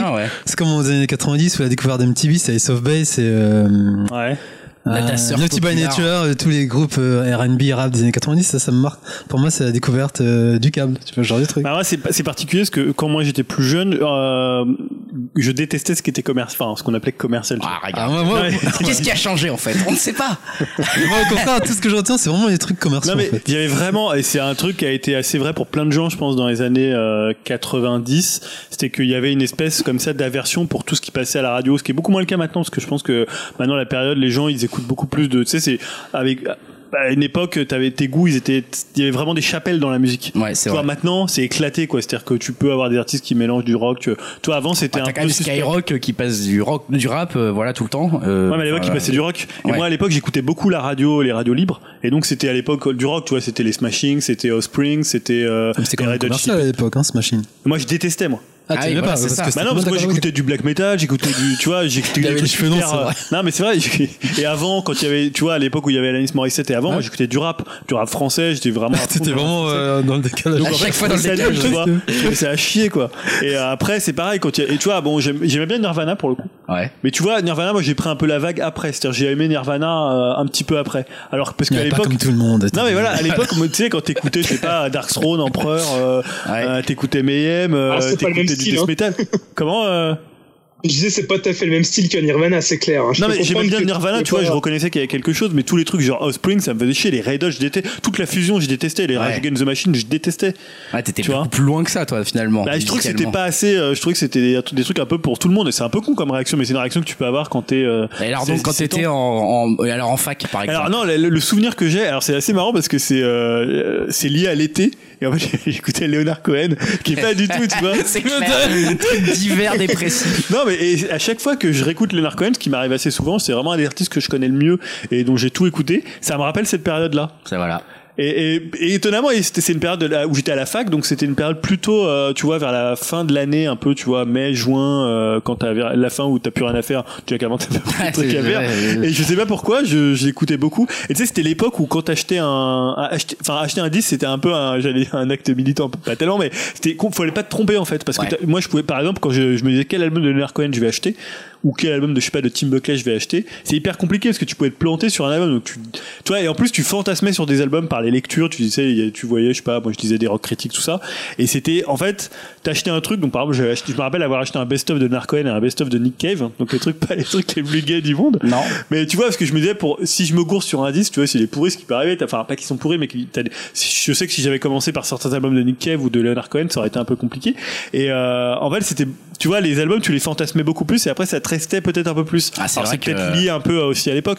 Maintenant, tu vois, tu, enfin, c'est, c'est, tu consommes un peu plus facilement de la musique, tu t'entends parler d'un truc, tu l'écoutes vite fait sur Spotify. Moi, avant, j'allais au Virgin, je passais deux heures euh, pour Ah écouter bah, tous les ouais. trucs avec les codes Ouais, barres, là. c'est vrai qu'à c'est l'époque, il y avait des casques, tu pouvais écouter. Ouais, t'avais des casques, Ah moi je passais trucs, ma- c'est on- vrai. avec Dim on passait notre vie à la Fnac Ah. à écouter tous les CD Ah ouais, oui. On est vieux, les gars. hein.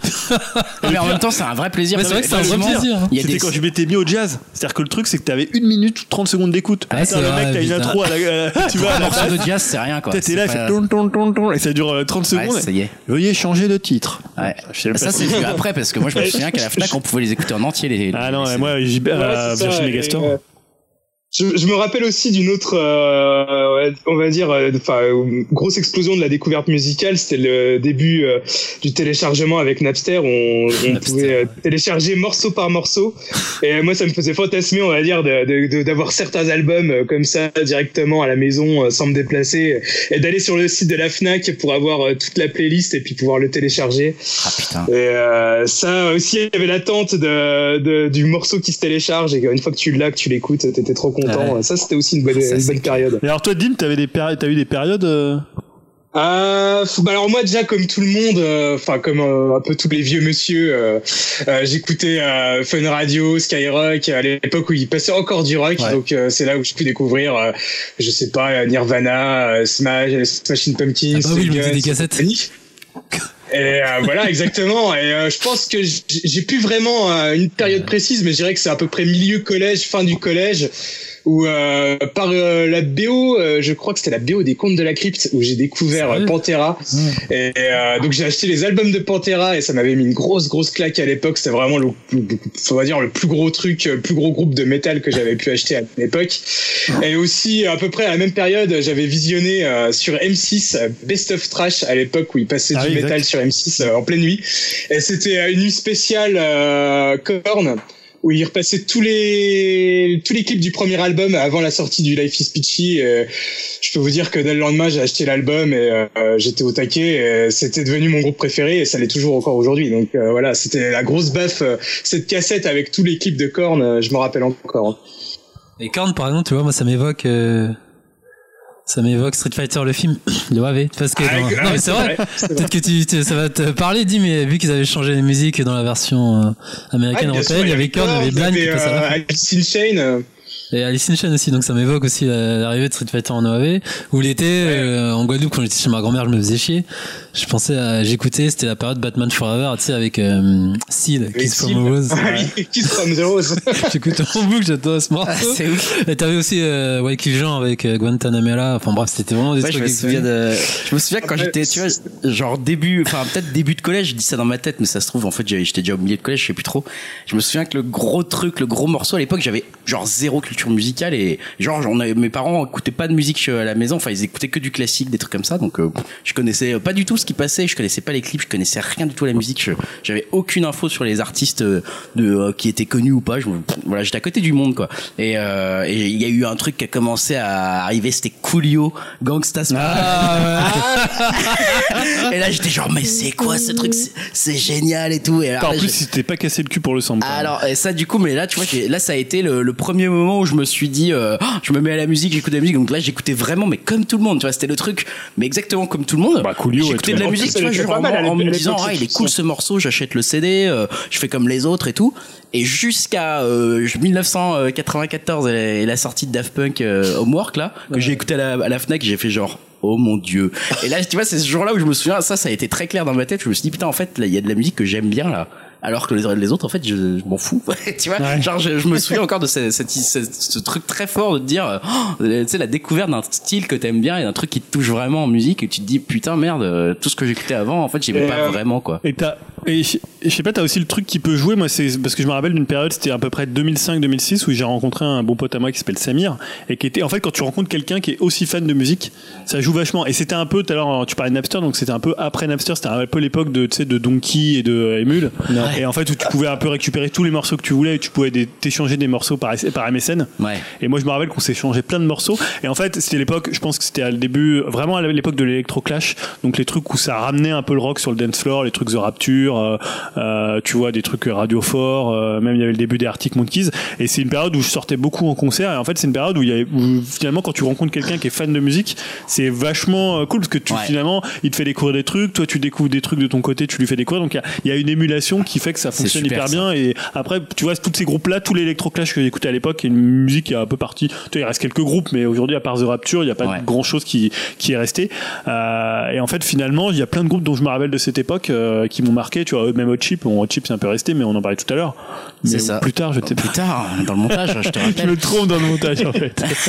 mais, euh, mais non, non, mais c'est vrai que euh, ça, c'est aussi un des autres plaisirs. C'est justement, ça peut te rappeler des amitiés, un peu comme je disais aussi avec Dim quand tu étais revenu, que j'avais enfin pu partager un peu, tu vois, vois, genre c'est son, Bah, son même de toi. Greg, euh, enfin, excuse-moi de te couper, mais tu m'as fait aussi découvrir pas mal de, de musique électro. Euh, bah, à l'époque, c'est toi qui m'as un peu, euh, on va dire, amené à écouter du Daft Punk euh, ou euh, Fatboy Slim ou des choses comme ça. Enfin, les groupes d'électro de l'époque, tu vois. Ouais, Euh, c'est vrai. J'aurais peut-être pas forcément écouté ça euh, par, par moi-même, tu vois. Bah, je me souviens, je crois que me souvenir quand même, tu t'écoutais déjà Prodigy quand même, hein, au moment où j'avais. euh, ouais, on a Prodigy. Prodigy, c'est vrai que ça, je suis tombé très vite dedans parce que c'était quand même euh, un son euh, très rock, euh, voire euh, limite métal, enfin assez agressif, euh, enfin Ouais. qui fait faire penser à du métal.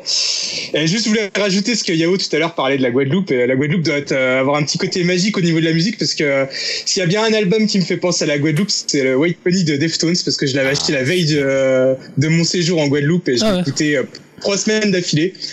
Et pareil, ça fait pas trop, on va dire, euh, musique ensoleillée, mais bon, euh, j'avais quand même kiffé Non, euh, écouter cet album-là sur la plage. Pas très musique. Je, je me souviens juste, j'ai un dernier petit souvenir. Après, enfin, je, Euh, te- je vas-y, te repasse la parole parce que ton, ton sujet me m'inspire bien. Oh, ça je me souviens hein. aussi justement, bah, au moment, euh, on vient de parler de Prodigy et je me souviens que j'étais à fond euh, dans leur album, euh, musique, euh, Mm. même avant Music for the Gifted Generation Ouais, ouais. et même The Prodigy. Ouais. Et euh, avec Dim, euh, on, je crois qu'on se connaissait pas encore à ce moment-là. Moi, j'ai écouté à fond Prodigy, etc. Et personne connaissait en France. Enfin, vraiment, c'était le moment où ils étaient Moi, encore j'avais découvert sur MTV avec Voodoo, je sais pas quoi. et, euh, et justement, ce qui m'avait fait marrer, c'est que j'avais vu un reportage sur M6 où il disait, euh, euh, tu sais, c'était genre les le, le Hit Machine avec Charlie et Lulu, ce genre de conneries.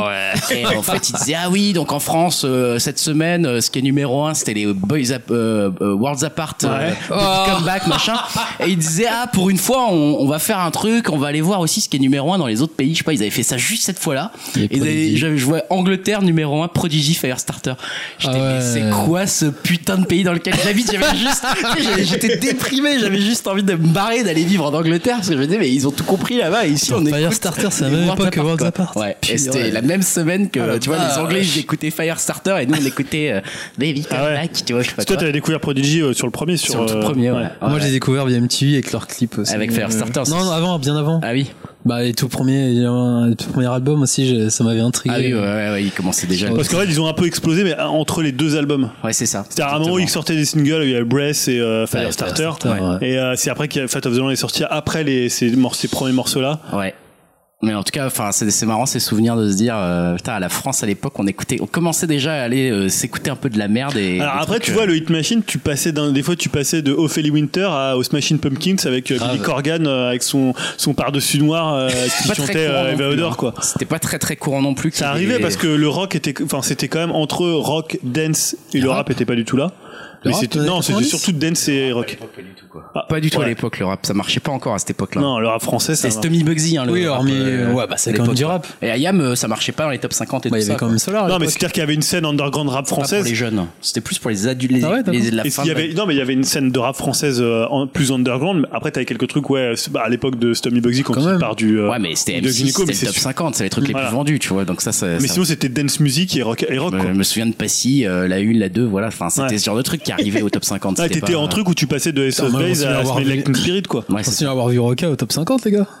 Quand même. Ouais, mais bien après ça. Ouais, je pense moi, que je parle vraiment de la période euh, 80. Ouais, d'accord. Je me souviens que 13, Nada Surf, 94. Nada Surf, ils sont Ouais, passés Surf. à, Nada à Surf, avec Machine, quoi. Popular. Ouais, avec Popular. Ça, Ouais. j'étais content ce jour-là, tu vois. T'avais aussi Cake aussi, t'entendais beaucoup Cake. Ah, Nada Cake, c'est cool. Moi, c'est toujours un groupe Euh, respect, hein, Cake. un peu Soundgarden, mais bon, un petit peu moins quand même. Je me souviens de Soundgarden, ouais. C'est un Spoonman, il était bien aussi. Ah, je préférais Spoonman, mais il était bien aussi. Ah, c'est une manie. Ah là là là. Bon, bah, voilà. Quels souvenirs Passons musicaux à la euh, suite. Euh, enchaînons. On va peut-être supprimer quelques autres sujets parce qu'on est resté longtemps là-dessus. Julien, Julien qui qui qui euh, qui avait voulu remettre ce sujet sur la, la table. Je vois que même ce soir, tu, tu finalement tu abordes Ah, euh, ah oui, petite. On en parle parce que c'est quand même le sujet dont On en, parle, on en parle. Je- J'arrête de teaser. On va parler de la barbe. C'est euh, Voilà, je effectivement prends mes notes. le sujet. Je vais peut-être mettre un petit corbier en intro euh, avec euh, c'est ma, ma barbe, barbe. Ah oui parce que Non, mais euh, finalement, je suis le seul à ne pas avoir une barbe quand même. Enfin, moi, j'ai une Ce soir, barbe t'en de. as un peu, là. T'as une barbe de deux 400, jours, là. 400, non, alors, pour- chez moi, c'est plutôt. Pour moi, c'est plutôt une semaine là. ah 4 oui, 5 d'accord. jours. Effectivement. C'est une petite barbe parce que moi, je, je suis, voilà, je vais jouer un peu le candide parce que pour le coup, je ne suis pas du tout barbe. Alors, pourquoi ce débat C'est parce qu'une fois, euh, je ne sais pas, on a discuté.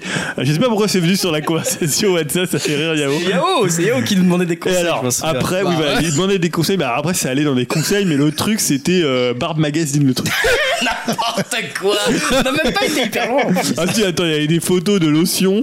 Il y avait Bah des- euh, Alors, est-ce qu'il faut tailler le poil euh, dans les sens du... dé- Non, Il y a franchement, toujours des débats. il y a toujours des débats. C'est pas facile à savoir. Et alors après, j'aurais plusieurs questions, mais voilà, moi, pour le coup, j'ai une barbe qui pousse pas tellement. Après, moi, j'aime pas du tout me raser. Je trouve ça, c'est super chiant. T'aimes pas te raser ou Ouais, me raser. J'aime pas. Alors moi, globalement, j'aime pas les poils. Voilà. Donc premier truc, donc je préférais être, euh, tu vois, ne pas avoir de barbe ou euh, de 1, 2, 3 jours, ça me dérange pas. Qu'est-ce que t'as dit, Dim? Je disais qu'il était chiant, il aime pas se raser, mais il aime pas les poils. C'est clair.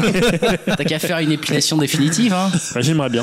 Euh, mais voilà, c'est un peu chiant si tu dois tracer partout les jambes, tout ça, c'est chiant. Ouais. Mais euh, donc voilà. Et pour le coup, euh, voilà, je- me rase pas parce que ça me fait chier de me raser. Euh, mais sinon, de toute façon, j'ai une barbe qui pousse n'importe comment, donc c'est c'est hyper moche. Donc euh, je la laisse pas pousser. Mais voilà, donc il y avait cette, cette discussion à laquelle j'étais un peu exclu.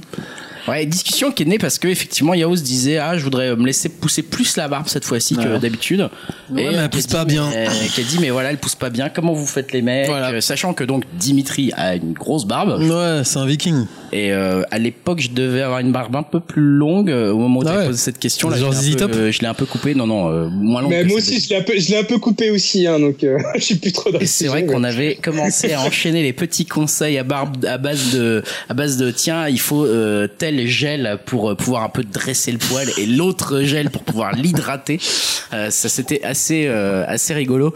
Euh, non mais je sais pas qu'est-ce que qu'est-ce que tu veux qu'on te dise Julien? Est-ce que t'as des, Non, des mais questions précises? Alors j'avais des questions précises, mais qui étaient peut-être un peu trop directes. C'est-à-dire que est-ce que est-ce que c'est pas un peu has-been la barbe Je vois tes questions.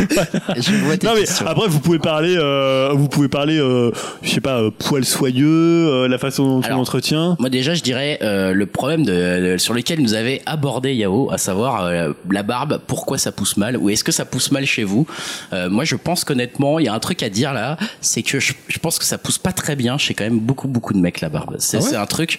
Rarement tu vois un mec qui a une pas, j'ai très l'impression belle que c'est revenu, bien je suis d'accord. Avec des beaux poils qui vont dans le bon Alors ça c'est- sens. c'est pourquoi? C'est parce qu'on est comme pour le poids, on n'est pas tous égaux devant la Exactement, barbe, ou alors c'est parce qu'il y a un mauvais entretien de la barbe. a, alors il y a les deux en fait. Il y a un truc qui est juste Ouais, dégueulasse, c'est qui est tout simplement euh, l'implantation de tes poils. Hein. Euh, voilà, là par exemple, euh, à tel endroit t'as moins de poils, bah t'en auras jamais en fait. Hein. Laisse tomber, ça poussera pas à cet endroit-là. Moi j'ai un trou juste sous le menton, j'aurai jamais de poils à cet endroit-là, c'est mort. Euh, et effectivement, donc ça c'est le premier truc. Donc ça, ça va jouer en fonction de ton, de, de dans, dans la- l'aspect va avoir ta barbe. Mais après effectivement, tu peux commencer à mettre un petit peu à hydrater ton poil et à le, à mettre des crèmes et des trucs comme ça pour qu'il prenne une forme un peu plus euh, sympa quoi. Finalement comme du gel pour les cheveux Ouais. mais mais pour la barbe.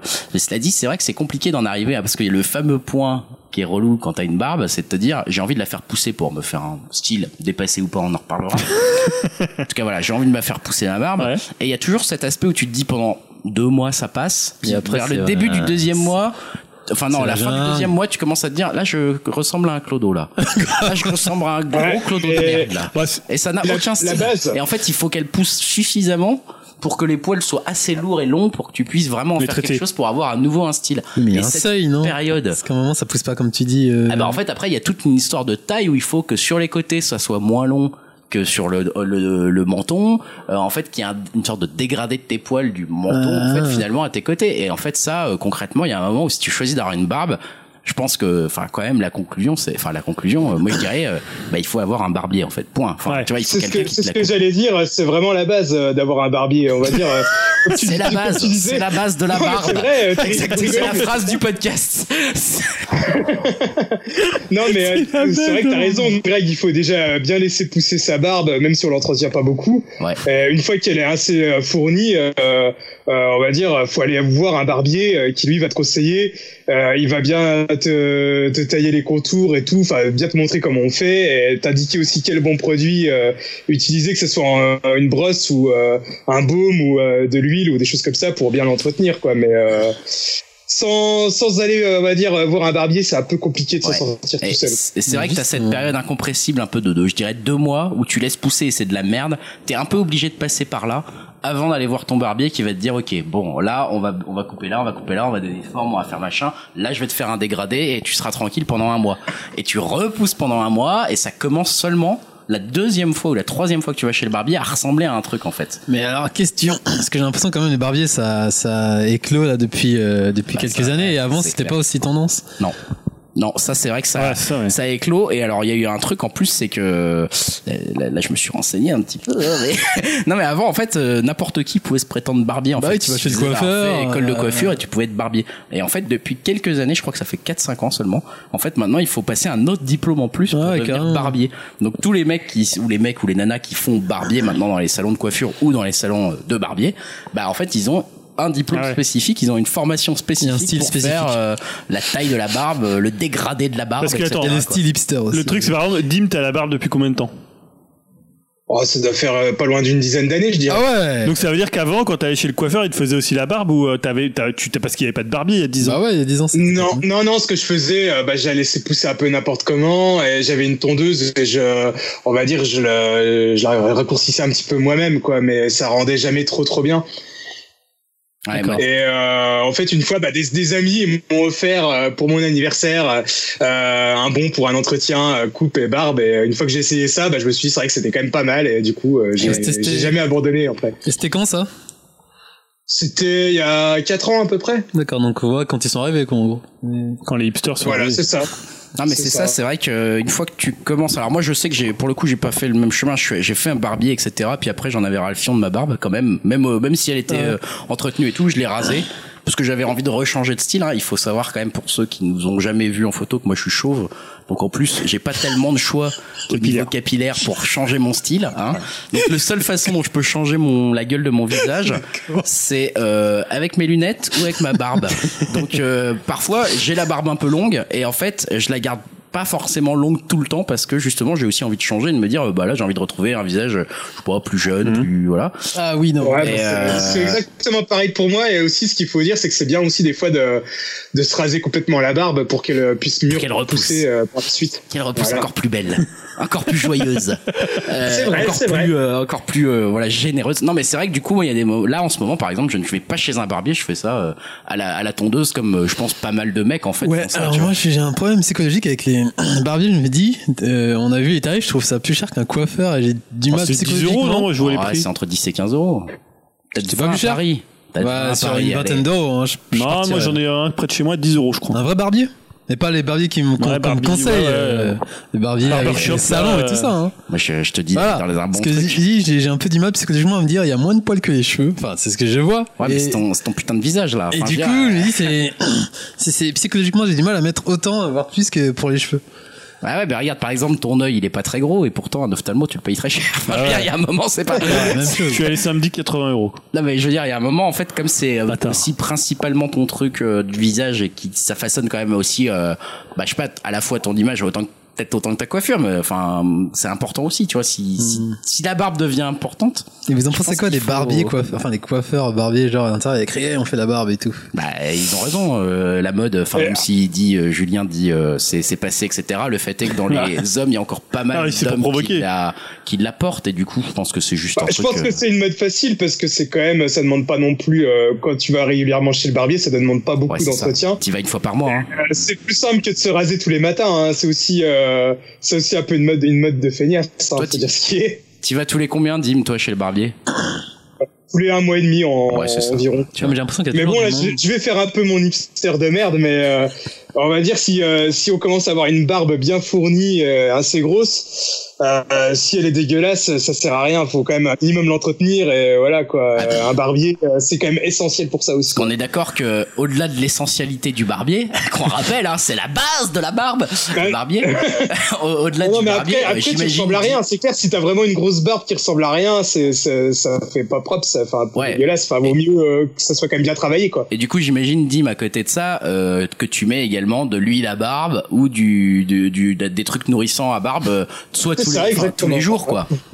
Tous les jours, ouais. Ouais, c'est ça. Du coup, vous la nettoyez barbe Est-ce qu'il y a une sorte de lotion pour la barbe pour la nettoyer une brosse du tout Non, Alors, mais moi, je, la moi, je, douche, moi, je la nettoie avec le savon, euh, Savon normal, ouais, normal. classique. Ouais, bah, euh, pareil, pareil. ça suffit. Mais par contre, mon, tu vois, mon barbier m'a dit, ah, il faut pas la nettoyer plus de deux fois par semaine. Ah ouais? Pour que ça soit justement quand même un peu dru tes poils, tu vois, que ce soit pas trop D'accord. souple, pas trop lisse, euh, ça, pas trop ça, tu me l'apprends.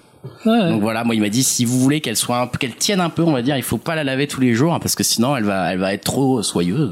Et en termes de, de chercher euh, une brosse, tu vois, Ah, spécifique. alors là, la j'ai aussi un conseil de mon barbier. Écoute bien, c'est le poil de sanglier qu'il te faut. Poil de sanglier. Lui, il a été- ai- J'ai entendu parler à chaque fois du poil de Il a sanglier. été très sérieux là-dessus. hein. Moi, j'ai j'avais j'ai déjà une brosse en, enfin, un petit peigne en bois. Euh, qu'on m'avait recommandé une première fois si tu prends une, un peigne en plastique figure-toi apparemment c'est pas très bon pour la Non, barbe c'est ce que j'utilise, merde. donc j'avais pris un peigne en bois il m'a dit peigne en bois c'est pas mal mais vous n'arriverez pas à bien euh, dresser enfin coiffer votre barbe parce que les poils de barbe ils sont quand même assez drus il faut un poil qui est plus dru que votre propre poil donc il faut prendre une brosse en poil de sanglier des marques spécifiques. et là, clac, tu peux la, la brosser. Moi, j'ai pas de marque. Après, j'en ai pas acheté de bois. Ça m'a fait chier. J'ai coupé ma barbe. Je fais genre, hey, pas acheter une brosse en poil de Bon, sanglier. Edim, tu conseilles quoi comme marque alors? Euh, moi, pareil, c'est, enfin, c'est poil de, de sanglier, mais je crois qu'il n'y a pas de marque. Hein. Euh, Tout ça sur c'est- Amazon, j'ai hein. pris- je l'ai je l'ai acheté sur Amazon. Ouais, c'est euh, je sais plus combien je l'ai payé, style une quinzaine d'euros. Après, je m'y connais pas encore Ouais, assez c'est bien. un petit pour- budget quand même. hein. Je m'y connais- je m'y connais pas encore assez bien pour te dire ah telle huile elle est mieux que telle autre et tout Ouais. ça tu vois moi genre j'ai un flacon d'huile ça me dure hyper longtemps enfin, un flacon d'huile aussi, j'ai acheté chez Coiffeur. euh, ça, ça dure hyper longtemps puis t'as t'as l'impression que ça passe enfin tu vois ça marche euh, ça fait le taf. Après je pourrais changer je m'en rendrais peut-être même pas trop compte tu vois c'est alors qu'il y a des gens je pense ils peuvent pas changer de gel ou de trucs comme ça pour leurs cheveux. Euh, la barbe euh, je sais pas c'est quand même comme disait Dim c'est aussi un peu un côté euh, un peu plus feignasse dans le sens où euh, bon de toute façon elle est pas parfaite ma barbe il y a des trous il y a des machins c'est pas comme dans les magazines avec les mecs qui ont des énormes barbes magnifiques de partout ça sera jamais comme et, ça et pour répondre à la question de Julien, et, euh, la- la- le fait de laisser pousser la barbe aussi, c'est une- un problème de peau pour certains. Parce que des fois, tu peux avoir aussi de la, fin, de l'acné, tout ça, ça Ouais. c'est pas mal aussi. Ah oui, tu peux- tu peux voilà, cacher parce que Souvent, souvent, t'as des boutons de poils et tu vois le petit Ouais, poil mais souvent, tu vois, moi, je, je- il y a des, je vois souvent des, des copines qui me disent, ouais, c'est un peu le, ça- c'est un peu, ça camoufle un peu. Ah, c'est ce que t'avais mis le je vais le dire hein, Ouais, le masque des moches merci enfoiré Enfoiré qu'il est. voilà. Et non, non, Ouais, moi, il a pas tout à fait tort. Hein. là, et souvent des, des filles me disent, ouais, ben voilà, les, je veux dire, quand tu, les- quand ça va péter à la mode et que les gens vont se raser, on va voir les, on Bah, va voir les vraies gueules. Je suis pas, je suis pas tout à fait euh, pas d'accord en fait. Enfin, dans le sens, c'est pas que je vais dire je suis moche euh, si j'ai pas ma barbe, mais euh, tu vois, effectivement, comme je suis chauve, euh, j'ai pas des masses de de- d'attributs sur lesquels je peux jouer pour Moi, mon je te, moi, avant, je te voyais sans barbe. Donc, euh, donc je fais, euh, je fais la barbe, ça peut m'aider. Euh, je peux un peu jouer sur les lunettes, je peux pas jouer sur grand chose de plus. J'ai remarqué auprès de la jante féminine que j'avais plus de succès quand j'avais la la barbe. barbe. que quand j'en avais pas. Tu vois, ça c'est clair et net. Ah ouais ben c'est impressionnant la différence. Donc, euh, tu vois, et là-dessus, euh, je pense que le masque, Ah, parce que des- c'est à la mode, là. On le masque des moches, modes de la barbe. ça marche. On est dans, mais là, on est dans la mode de la barbe, là. Ouais, peut-être. Je sais pas si c'est parce que c'est à la mode qu'elles aiment bien ou quoi, mais en tout cas, euh, voilà, c'est. Bah, moi, moi personnellement, hein, quand je me rase la, la barbe, euh, je me trouve quand même beaucoup moins bien. Quoi. Je le fais de temps en temps, histoire de la laisser repousser, mais j'ai l'impression de, voilà, de, de ressembler à un bébé. Enfin, Alors, je ça, sais pas, ça me, ça me, ça me choque. Quoi. J'aime vraiment pas. euh, Je me, Ça, c'est je me trouve, dire, que beaucoup plus beau avec une barbe que sans barbe. Quand tu te rases la barbe, déjà, tu perds 10 ans. Et Ouais, euh, t'as pas- ouais. forcément envie. Mais non, Ah, si, c'est bien. Moi, Bah j'ai non, pas, c'est pas bien. Moi, j'ai pas, envie d'être, de paraître plus jeune. Je suis déjà, euh, enfin, ça me va mon âge, en fait. Je, j'aime, c'est- donc, ça me va mon apparence. Et l'autre truc, c'est qu'en plus, euh, qu'est-ce que je voulais dire déjà? Non, je sais plus. Bon, bref, en passant. Mais, euh, Et mais moi, ouais. la- Ah oui, si, ça, moi, je, tu vois, La dernière fois que je m'étais rasé la barbe, euh, pardon. J'ai une, une dernière fois que je me suis rasé la barbe, c'était parce que j'étais, euh, on avait fait une soirée moustache, et donc j'avais juste ma moustache et j'avais Ah, trop classe. trop l'air d'un con. C'est vrai qu'on a pas parlé des moustaches aussi. Mais ça, ça, bon, ça, en- mais Ah, juste ouais. euh, aussi la barbe, ce qui est la- l'autre avantage. Moi, j'ai aussi un visage assez rond et du coup, la barbe, ça t'allonge le visage. Ouais. Et moi, je sais que si je me rase Ouais, la barbe, j'ai un visage ouais. vachement plus rond. Même ma fille, l'autre fois, je m'étais rasé la barbe, elle m'a dit, ah, mais papa, mais t'es tout rond en fait. tu vois? Là, t'es genre, ah, c'est pas trop associé à sexy comme mot rond. Donc, je vais plutôt la laisser pousser, tu vois. Ouais. Du coup, est-ce voilà. que t'as testé le la moustache, Euh, les ah non, comme non, ça Non mais parfois quand tu traces, tu sais que tu vas juste euh, dans ta salle de bain comme ou dans les films, tu vois, où tu fais genre euh, la Non, mais t'as assumé ou pas Non, Moi, j'ai essayé le book à un moment, donc je pense ça. ah, j'ai jamais fait de J'ai essayé le petit, Je la peux petite pas. barbiche aussi en bas. Je peux pas. Ah, le book, c'est quand même has-been. ça. Ma copine actuelle me disait une fois j'étais rasé, je sais pas quoi, mais j'avais encore juste la moustache. Elle m'a dit ah, putain ça te va trop bien, je laisse juste la moustache. Fais non, ça c'est pas possible. Les rouflaquettes Ah, les rouflaquettes j'avais fait un moment, mais euh, juste voilà pareil deux jours quoi. Après j'ai j'ai arrêté, c'était je trouvais que c'était nul. Mais Dim lui il a eu des styles capillaires assez intéressants, hein, il a tout testé hein, Dim. Ah ouais? Ah, c'est vrai, c'est vrai, c'est vrai, j'avoue. Il a fait la barbe à la, On en parlera peut-être à un autre numéro. la, la barbe à la euh, de Motorhead, tout ça moi je l'ai C'est vu. vrai. c'est vrai. J'ai vu tout ça, j'ai vu. Et ça, non mais Ah, c'est marrant parce que ça lui va bien. Tout lui va bien, Dim. Ouais. J'ai fait aussi à la Wolverine aussi, c'était sympa. Ah la classe. Ouais, mais en tout cas, donc, euh, est-ce que c'est has-been C'était la question du début. Euh, Peut-être parce que effectivement, à chaque fois qu'il y a un phénomène de masse, euh, enfin un phénomène, on va dire Ouais, de c'est mode, un gros qui phénomène, devient- hein. euh, Voilà, justement, maintenant tu vas chez Leclerc, t'as de l'huile à barbe. Ouais. Donc c'est que tu te dis, moi j'ai, un, je suis à ici les Moulineaux, donc je suis dans quand même un peu le trou du cul de, de l'Île-de-France. ouais. Non, mais je veux dire, en bas de chez moi. Euh, t'as quand même un salon barbier quoi Ouais. alors qu'il y a rien t'as des magasins fermes quoi chez moi Mais tu vois, je trouve c'est hyper rare de voir des mecs rasés de près. Tu vois, par moi, moi, je suis jamais rasé de près. euh, je suis toujours Ah rasé. si quand même. euh, Non, sur- rarement. encore une fois, si tu vas sur la ligne 1 à la défense le matin, euh, tous les mecs sont rasés de près quoi. Les mecs qui travaillent Ouais. en costard. Ouais. Ouais, mais quand t'es pas obligé de le faire, les, tu vois, moi, je sais que j'ai un rasoir et euh, je rase à, tu vois, euh, genre un, un centimètre quoi. Ah oui, tu fais pas rasoir lame quoi. Je fais pas rasoir genre hyper. Euh, Ça dépend. la C'est peau à blanc. c'est devenu. J'aime pas rare. non plus. Je suis comme De toi. toute c'est façon, on va fait. dire euh, la barbe de 2-3 jours, même avant la grosse barbe. Barbe, c'était plus- un peu à la mode. Voilà, déjà avant la plus grosse barbe qui est à la mode en ce moment, la barbe de 2-3 jours était déjà à la mode Ouais. quasiment depuis 1998 avec Ouais, euh, les, les, la Coupe du Monde, quoi, tu vois. Et elle a jamais trop. euh, Pourquoi la coupe du monde Bah, Parce que c'était eux qui avaient commencé Ouais, à dire, euh, à mettre des petites barbes de 2-3 jours. Et je me souviens qu'à l'époque, ça, il y avait des, des, des reportages là-dessus, quoi. Genre, ah, les hommes se laissent pousser la barbe de 2-3 jours. Je me souviens encore du truc qui était nouveau à l'époque, quoi. Et, et voilà. Mais maintenant, c'est vrai qu'en ce moment, c'est forcément plus la mode des grosses barbes. Et qui dit mode dit tout le monde l'adopte et dit ça va lasser et dit ça va se, ça va s'arrêter. Donc, euh, Ouais, il y Les barbiers moment- vont fermer. Vous avez pu trouver de lotion pour vos barbes. Ah, il y aura Il y toujours aura un marché noir des barbes. Il y aura toujours deux trois barbiers qui seront là pour nous aider. C'est quand même la base, Julien. C'est vrai. Euh, Non, mais la base du barbe, c'est le barbier. Je propose peut-être de passer au conseil Yao. On se Ouais, je, te, garde. je te- je te euh, demanderai tes, tes, tes adresses plus tard. Exactement. On se garde, euh, on se garde le, le- le sujet que tu avais suggéré sur les réseaux et vous pour une autre Ouais. fois, si ça te va. Parce que sinon, ça va faire long pour l'enregistrement. Passons au conseil et il y en a. Euh, Julien, justement, te- tu, tu n'as pas eu d'expérience euh, heureuse avec ta barbe. Peut-être tu en as eu en culture, au moins. Oui, alors, tu, veux, tu veux que je te parle de quoi? Faut que je Bah, retrouve écoute, mes notes. fais-toi plaisir. Il y a- J'ai sous les yeux, j'ai Years and Years, Ouais. j'ai euh, Family Business. Non, ça, on en parlera avec euh, Yao. Donc fais-toi plaisir, parle-nous de ce que Ah tu oui, Years and Years, c'est une série que j'ai vue. Alors, je sais pas si tu connais. Pas du tout, mais même pas de nom quoi. Même pas de nom. Non, donc c'est une série qui est diffusée en ce moment en France sur euh, Canal+. Donc euh, tu peux le retrouver sur MyCanal. C'est une série euh, pro- coproduite par Studio Canal, HBO et la BBC. Pas mal. Donc c'est une série anglaise qui est euh, le créateur c'est Russell T Davies donc qui est le créateur de Queers as Folk et qui est aussi Dim doit le connaître puisque c'est le celui qui avait relancé Doctor Who. Doctor Who. Ah ok. Exactement. Voilà. Alors qu'est-ce que c'est euh, Years and Years? C'est une série bon pour l'instant qui a eu une première saison de 6 épisodes. Donc c'est une série assez anxiogène qu'on alors que les, la presse a classé, c'est assez vrai, entre Black Mirror et Six Feet Under. euh, qui s'étend sur plus de 10 ans. D'accord. Alors en fait, ça commence. Tu suis donc euh, une famille de euh, qui vient de Manchester, les Lions. Ok. Euh, tu la suis pendant, on va dire, une petite quinzaine de minutes. Et là, t'as une projection dans le temps de 5 ans. Et donc, tu les vois 5 ans plus tard. D'accord. Voilà, donc Comme ça. euh, ça. se résume, il te résume les 5 ans, on va dire, en 3-4 minutes. Et euh, donc, c'est le Avec une voix off et tout. Enfin. non, non, en accéléré. Donc, euh, tu vois tout ce qui se passe dans le monde. Tu vois euh, que t'en as un qui se marie. Tu vois, enfin, voilà, ce qui arrive, au, ce qui arrive au personnage. Euh, et en fait, chaque épisode, ça, il y a un an qui passe. Donc, souvent, ça commence à 5-10 minutes. Après, t'as un an qui est passé. Et la série reprend juste un an après. Donc, en fait, ça leur permet de, bah, de, de placer, de, de mettre en scène ce futur euh, dystopique. Puisque, en fait, ça se passe d'abord en 2019. Donc, c'est juste après le Brexit, qui est bah, forcément un événement hyper important dans la série.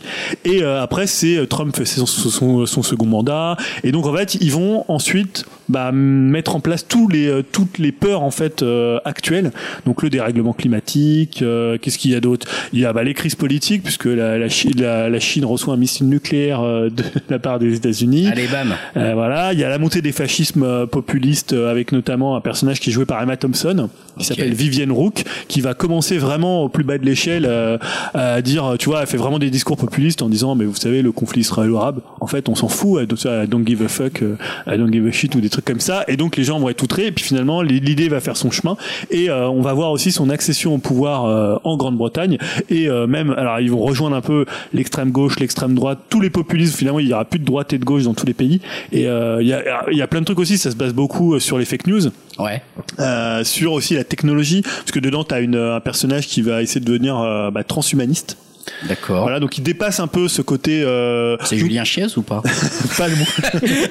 non, c'est qu'à un moment en fait, tout ce qui est genre, c'est plus un- une question en fait. D'accord. C'est-à-dire que elle, elle est. Euh, à un moment, tu vois, les parents ils disent ah mais ils pensent qu'elle est transgenre. Donc il se dit ouais c'est pas grave à être transgenre. En fait il dit non je, vais, je voudrais devenir transhumaniste donc que mon corps euh, disparaisse et que je sois une data euh, perdue dans les données. Donc ça veut dire se suicider et mourir. Donc là les parents sont un peu flippés. Mais tu vois au début ils disent transgenre c'est Ouais, ça va. Ça va, c'est Et rien. t'as, t'as notamment un petit gamin qui commence la série. Il c'est au moment où la série commence il, il naît et donc il a 5 ans après et jusqu'à la fin il va avoir jusqu'à donc 10-12 ans. Ouais. Et euh, pour le coup il lui met des vêtements de fille. euh, il va il va complètement devenir une fille Marrant quoi. et sans que ça soit un problème. Donc ça c'est le côté un peu on va dire Il y a un côté un peu progressiste. utopiste et progressiste Ouais, même en mais par contre des- la série est très très sombre, Ah ouais. euh, très anxiogène. Euh... Qu'est-ce Alors que a un c'est truc qui vient de s'écrouler là non? C'était quoi ça? C'est dehors, je pense. Ok. que c'est- je ne sais pas Un ce que accident c'était. dans la rue, je pense. Euh, non, voilà, c'est une série très anxiogène parce qu'il y a le contrôle des libertés, c'est-à-dire qu'à un moment donné, bah, avec toute cette technologie, euh, les banques s'écroulent. Euh, donc les gens ont plus de thunes, les gens doivent avoir trois à quatre boulots.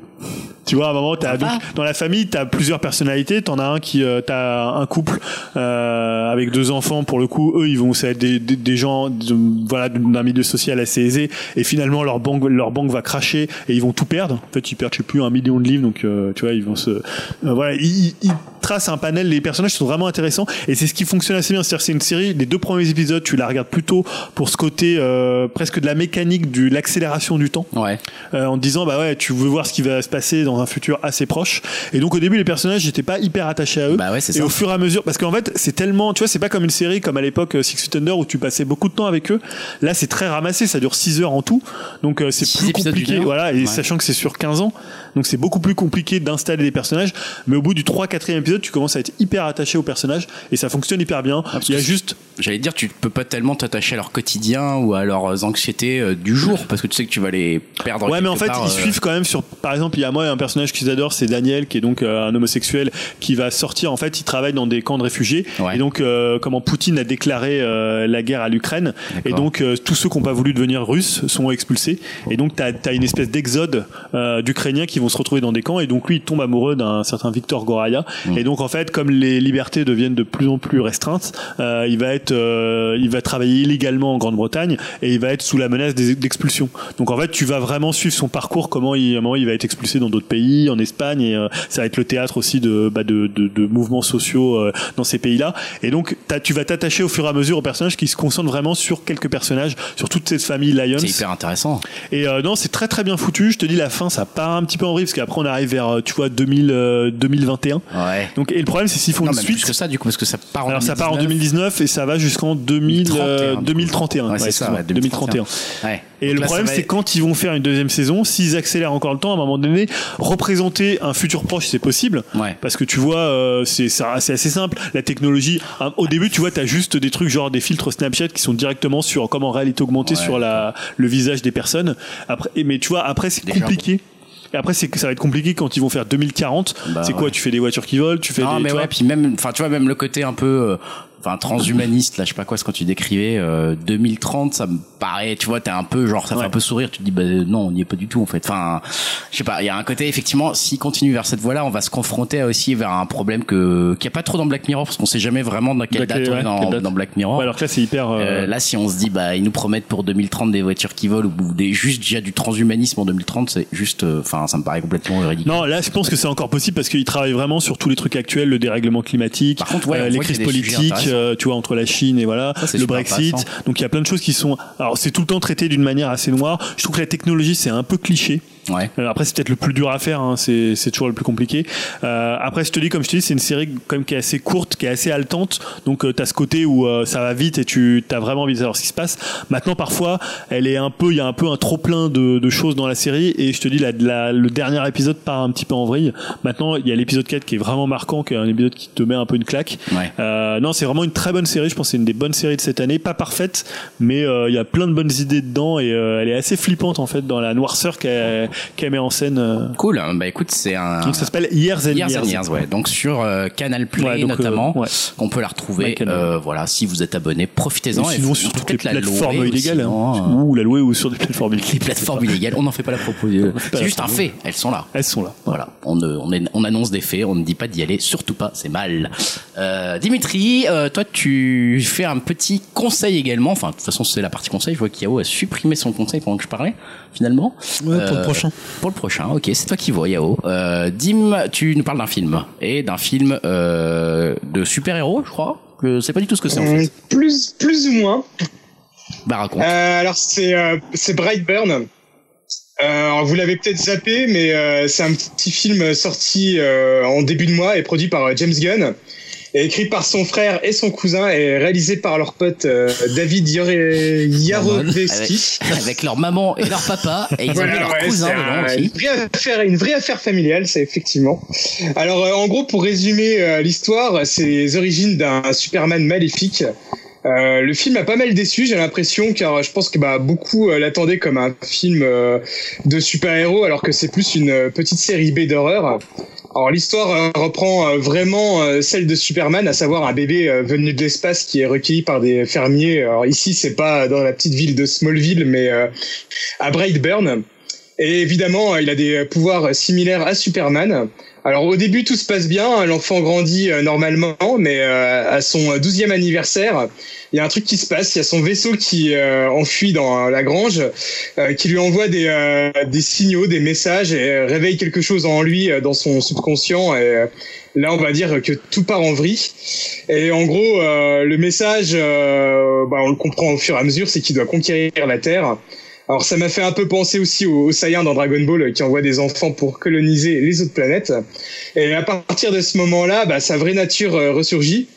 Alors euh, c'est la première fois que je vois l'acteur, hein, donc un, un, un enfant de 12 ans.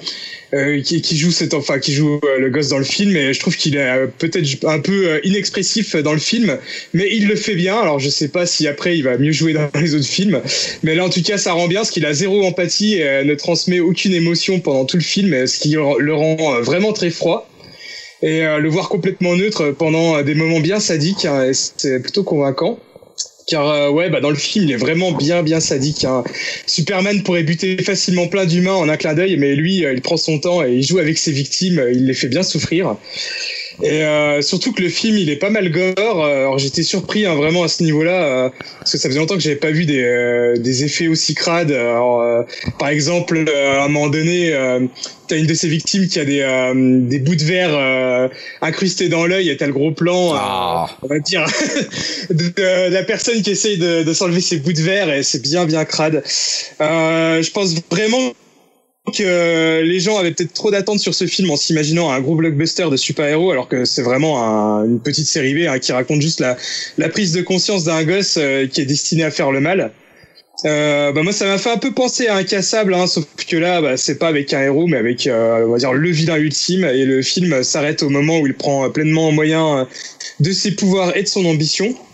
Et le film a aussi la bonne idée d'avoir euh, beaucoup de zones d'ombre, alors des éléments de l'histoire pas forcément dit clairement, mais il y a suffisamment euh, d'indices, euh, notamment visuels, pour comprendre le tout, ou au moins tout du moins interpréter l'histoire.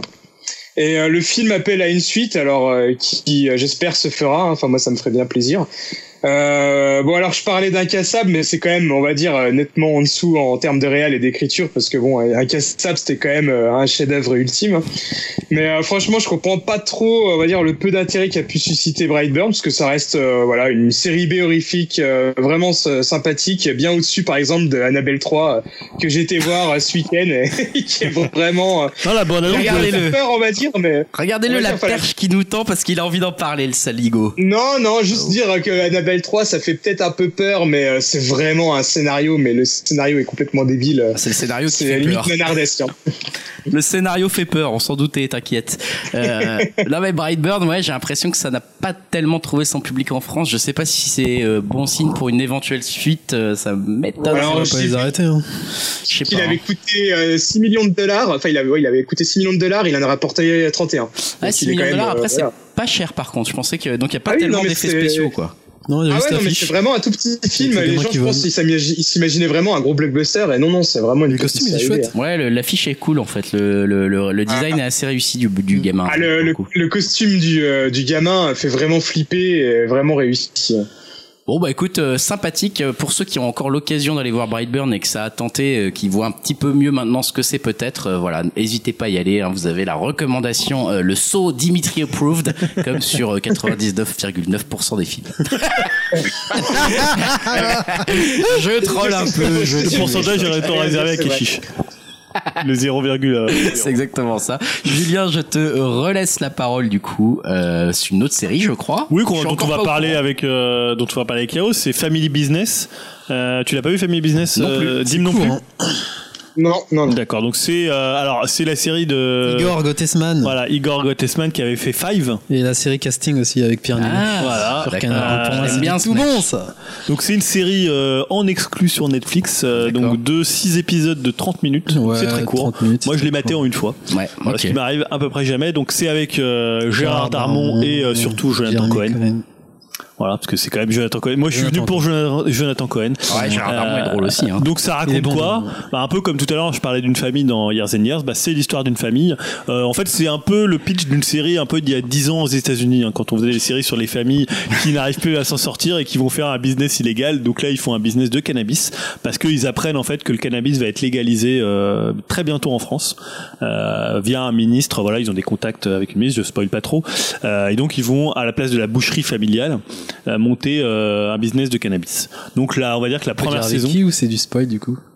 Avec C'est- qui tu veux dire euh, Tu montres ce truc euh, c'est- Avec Enrico Macias? Ouais, tu l'as dit. Ouais, non, mais c'est pas, c'est pas, tu le vois d'entrée, c'est pas la, la meilleure vu partie du. vu euh, dedans. Bon, moi j'ai trouvé marrant Enrico, tu vois. Ouais, son- bon, tu te Son duo avec euh, Darmon, je trouvais ça marrant. Euh, bah écoute, c'est pas une grande série, mais par contre, non mais je trouve que ça a un capital sympathie assez fort. Ouais. Alors d'ailleurs, tu retrouves un peu son esprit de Five, hein, c'est-à-dire il y a, bah, y a un peu le même comique. euh, euh, c'est assez, en fait, c'est hyper efficace dans le sens où euh, tu vois, tu, ça dure 30 minutes et tu te fais vraiment pas chier. Ouais, Five, ça marchait bien aussi. Hein. Oh, bon, moi j'adore cette comédie. Five, ça marche une bien. C'est un film comédies. efficace. Hein. Ouais, c'est, mais là c'est hyper efficace, donc en fait, tu enchaînes les 6 épisodes en une comme fois. casting aussi.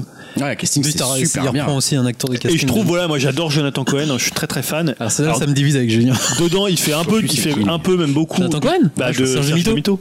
Ah oui, d'accord, ok. Il fait un peu beaucoup du, du, du Bah, c'est ça qui m'a dérangé un peu. mais un petit peu moins que euh, par exemple dans certains films où moi je l'avais vu où là vraiment Ouais. tu sentais qu'il était en roue libre. Là, il est un petit peu plus cadré. Alors tu sens, tu sens qu'il y a des vraiment d'expressions qu'il a remis dans le truc. Tu vois des trucs ouais, wham, frère, frère, machin. Ouais, à chaque fois le frère ça m'a un peu frère, gavé, ouais, c'est euh, vraiment le truc qu'il dit tout le temps. Même Après c'est un peu les clichés de la famille entre guillemets juive, euh, Ouais. tout ça. hein. Mm. Alors c'est un peu ce qui est marrant dedans, c'est que c'est juif arabe parce que lui Ouais, il sort avec une arabe, euh, il bosse avec le Adil frère qui sort de prison. Ouais, alors lui, il est énorme, le frère qui, euh, voilà, donc il y a plein comme ça de personnages qui sont un peu, euh, tu sais, c'est un peu les, les, les, les, les, les petits tracailles un peu sympas, quoi, tu vois, un peu, Mm. plutôt drôle, en fait, là, le, un peu comme dans Five, en fait, où, Ouais, c'est ça, hein. c'est, c'est la, c'est la même idée. Et moi, j'ai trouvé ça vraiment sympathique. Je trouve que les relations de la famille sont assez bien, euh, euh, traitées, notamment là, sa relation avec son père. Il y a des moments qui sont, euh, même un peu Ah, mais touchants. Darman il est très touchant. Darman, ouais, Darman est assez dedans. touchant. Bon, il y a la, la vieille de 10% qui est nulle, là, comme d'hab. Ouais, moi je trouve qu'elle joue pas Ouais, elle joue mal, elle, mal, mais déjà dans super 10%, mal. elle joue mal. Ça Bah déjà, sert à rien dans 10% et elle joue mal. Alors là, elle- là pour le coup, elle a un rôle important quand même parce que Ouais. c'est un peu. euh, Après, on en parlait à la fin qui est un peu what the fuck, euh, je trouve ça s'essouffle. Enfin, ça, ça part pas- Il n'y a pas de suite, quoi. C'est Si, Alors, la si, saison si, deux, ils vont c'est faire une annoncé saison une 2 parce que la fin, la fin en fait, tu te dis ils sont obligés de faire une saison 2. Et alors c'est marrant parce que la fin, la, la meuf qui joue le, le rôle de un peu d'une tarée là. Ouais, c'est qui du coup? Et alors justement, elle était dans Years and Years. Ah, C'est d'accord. très très drôle. J'ai j'ai dit putain. C'est quoi sa nationalité du coup Parce qu'elle avait une Bah je sais pas euh, parce qu'en fait dans Years and d'accent, Years, elle joue une française. C'est un moment où il va en France. une sorte germanique ou je sais Ouais. pas quoi. donc- Ils vont en France et elle parle avec un espèce d'anglais euh, très français. Elle est assez drôle aussi dans Years and Years. Là, elle est assez drôle aussi, mais c'est vrai que le- la série part un peu en vrille. Mais contrairement à tout ce qu'on peut lire, qui, où il y a pas mal d'articles qui cassent un peu la série, Ah ouais moi j'ai trouvé pas ça lu, plutôt euh, cool. Et non, moi euh, j'ai bien aimé, ça se regarde. si t'as une soirée où tu sais Bah pas ouais, trop c'est quoi regarder, Ça Si se t'as regarde très, Netflix, très vite. autant le regarder, quoi. et si t'as une, peut-être si t'as Netflix, t'as- il y a d'autres trucs à regarder. Bah, il n'y a pas grand chose non plus. Ouais, comme série originale, c'est pas mal. Franchement, il mais... n'y a pas des masses de trucs. Non, mais si t'as pas tout vu sur Netflix, tu vois, Ouais, si ça. par exemple on dit faut regarder Mindhunter ou, euh, Ouais. Euh, C'est que voilà. ouais. C'est un moment où tu regardes Mindhunter. toujours pas regardé Mindhunter, il c'est faut le faire. Il faut le faire, puis il y a Ah la saison Ah, 2. il y a- Non, mais ça n'a rien à voir, mais c'est pour dire qu'il y a Evangelion, euh, Neon Genesis Evangelion. en ce moment. Mais ouais, mais non, mais je disais, j'avais, euh, j'aimais bien, j'aime bien Jonathan Cohen, mais là, je trouve vraiment, c'est, c'est Serge Mito par moment, c'est, je trouve qu'il sort pas de ses sentiers battus, et c'est toujours un peu, bah, comme tu disais, avec le frère, c'est, ça peut toujours le même rôle, euh, du mec qui mitonne un peu avec son rôle, bah, il mitonne, euh, c'est son boulot. Avec sa- ouais, il mitonne avec, la, avec sa toujours, meuf. c'est- euh. Il est bon là-dedans aussi. Hein. Ouais, mais j'aimerais bien le voir un peu plus, euh, qui sort de Ouais, mais bon, sentiers- après, il a un abattage comique assez tellement énorme. Ouais, mais je trouve, du coup, c'est, Après, je sais pas, moi, je, réussi, c'est le trouve Je hyper trouve, drôle, euh, donc. un peu euh, déçu par toi, rapport à il dit n'importe quoi, il me fait marrer, en fait. Ouais, c'est pas Tu vois, c'est le truc, c'est vraiment quand t'es fan. Euh, c'est qu'à un moment, voilà, le mec, il, deux phrases, je suis mort de rire, tu vois. Il... Ah, moi, c'était le pote de, justement, dans Five, le pote de Pierre Ninet, là. Celui qui, à un moment, Ah va à ouais, la cité, qui se fait des Comment il s'appelle euh, Je sais jamais comment il s'appelle. François cet Civil, acteur. Ouais, ouais, c'est c'est lui, je le trouve. euh, Ah oui, bah, François Civil, là, tu dois être content parce que François Civil, on le renvoie dans On tout voit le partout. film. Ah bah ouais, mais lui, il fait beaucoup rire, quoi. Ça, c'est clair et net. Bon, enfin bref, donc Family Business, c'est sur Netflix. Ça vaut le regarde. coup. En tout cas, c'est pas très long au pire. Non, non, bah, c'est perdras épisodes. trois heures. euh, Tu vois vite si t'accroches, de toute façon, j'imagine, avec le style Ouais. assez rapidement. Ouais, c'est cool pour ce conseil. Dernier conseil, je crois, de Dim. On repasse la parole à Dimitri. Euh, je ne sais même pas ce que c'est, mais c'est des simulcasts animés pour l'été. Euh, je lis le titre, hein, bêtement, là, je me sens très vieux d'un coup. C'est des chaînes genre Crunchyroll, ADN. Ah, d'accord. Simulcast, c'est euh, les séries qui passent, on va dire, une heure après en France euh, via les plateformes de VOD en fait. Et bon, ça va aller très vite parce que j'en regarde que deux euh, pour l'instant, des, des simulcasts euh, animés. Euh, alors pour rester dans la thématique du sport, bah, je vais commencer avec Dumbbell Nankilo Moteru. Et euh, je suis tombé un peu de- dessus au hasard avec une pub d'ADN et le trailer m'a bien fait marrer. Alors c'est l'histoire euh, d'une lycéenne qui mange trop et qui commence à prendre pas mal de kilos et qui décide de se prendre en main et en s'inscrivant à la salle. Ah. Alors euh, si vous nous écoutez assez souvent, hein, vous savez que Greg et moi on est bien fans de Food Wars. Oh, Et ben là ça a l'air de ressembler un peu à cette série mais on remplace la bouffe par le sport. Et euh, je dis bien ça a l'air car euh, pour l'instant il y a eu que deux, deux épisodes donc c'est un peu dur de juger. Mais euh, c'est assez marrant comment les Japonais arrivent à faire euh, du moindre sujet anodin un truc euh, ultra épique. Et, euh, là, chaque, à chaque entraînement, on a l'impression que c'est un truc de dingue et ça arrive à être passionnant. Il y a aussi beaucoup d'humour à la Food Wars. Hein. Comme je disais, les, deux séries se ressemblent beaucoup. Et là, j'ai l'impression que voilà, chaque chose de la vie pourrait être un shonen avec avec ce type de série là, quoi. Et euh, en plus, enfin, au-delà d'avoir un côté euh, léger, je trouve que l'auteur, il a l'air à fond dans le fitness. hein. J'ai l'impression que ça donne euh, beaucoup de conseils sportifs et alimentaires. D'ailleurs, euh, à la fin de chaque épisode, euh, au lieu de voir euh, une preview comme ça se fait assez souvent, là, on nous présente des exercices à faire à la maison et c'est assez marrant à voir. En tout cas, voilà. Bon, pour l'instant, ça vient juste de commencer. Hein. Je dis, il y a que deux épisodes de dispo, mais c'est assez prometteur si on aime bien Food Wars, on va dire. Et euh, je voulais revenir aussi sur euh, Fire Force. Alors euh, ça c'est le gros titre de cet été, je pense, avec euh, Dr Stone. Euh, Il y avait énormément de pubs dessus à la Japan Expo d'ailleurs. Alors euh, techni- techniquement c'est euh, assez irré- irréprochable, Ah, c'est vraiment super propre. Ouais, c'est- ça tue vraiment bien quoi. Par exemple pour un manga qui traite du feu, bah euh, c'est vraiment magnifique. Il est super bien illustré le feu dans ses moindres détails. ça rend vraiment super bien à l'écran. Euh, par contre, et là, bon, c'est pareil, hein, c'est qu'une première impression, euh, vu qu'il y a aussi que deux épisodes, et, euh, mais l'histoire n'a pas l'air d'être euh, hyper dingue. hein. si vous Ah, c'est- aimez, euh, classique. Hein. ouais, voilà, si vous aimez le manga et si vous l'avez lu, bah n'hésitez pas à me dire que j'ai tort dans les commentaires. hein. J'espère d'ailleurs avoir tort. Mais bon, ça a l'air de respecter un peu trop le cahier des charges du shonen classique. Euh, là, il y a pas de ninja à la Naruto, il y a pas de super héros à la My, à My Hero Academia, mais là, c'est des pompiers. Et euh, l'histoire se passe dans un Tokyo où il y a énormément de combustions euh, spontanées euh, qui ont l'air d'être dues à des démons et les héros euh, sont des euh, pompiers euh, slash combattants slash exorcistes Oh, ça a l'air trop qui cool. combattent, qui combattent justement ces combustions spontanées. Et euh, alors tout y passe, hein, le, héros- le héros en devenir qui a eu une enfance traumatisante. Alors là, peut-être dû euh, au futur euh, grand méchant de l'histoire, hein, ce, traumatisme. Le rival ami à la Vegeta ou euh, Sasuke, le mentor euh, qui s'occupe de ces deux personnages. Et là, au bout du deuxième épisode, il y a déjà un tournoi qui est annoncé. Bon, le tournoi, c'est vraiment le truc ultime de chaque shonen. Donc euh, voilà, bah c'est euh, pas désagréable à mater, mais bon, euh, enfin j'ai du mal à comprendre pour l'instant la hype euh, qu'il y a sur cette série. euh, mais bon, je demande qu'à être surpris euh, par la suite, et euh, si c'est le cas, j'en reparlerai sûrement. Donc euh, à Ouais, voir. quoi. ça passe sur ADN et Wakanim. Exactement. Et donc Voilà. moi je vais juste compléter euh, du coup avec euh, SNK Shingeki no Kyojin, Kyojin euh, l'attaque des titans.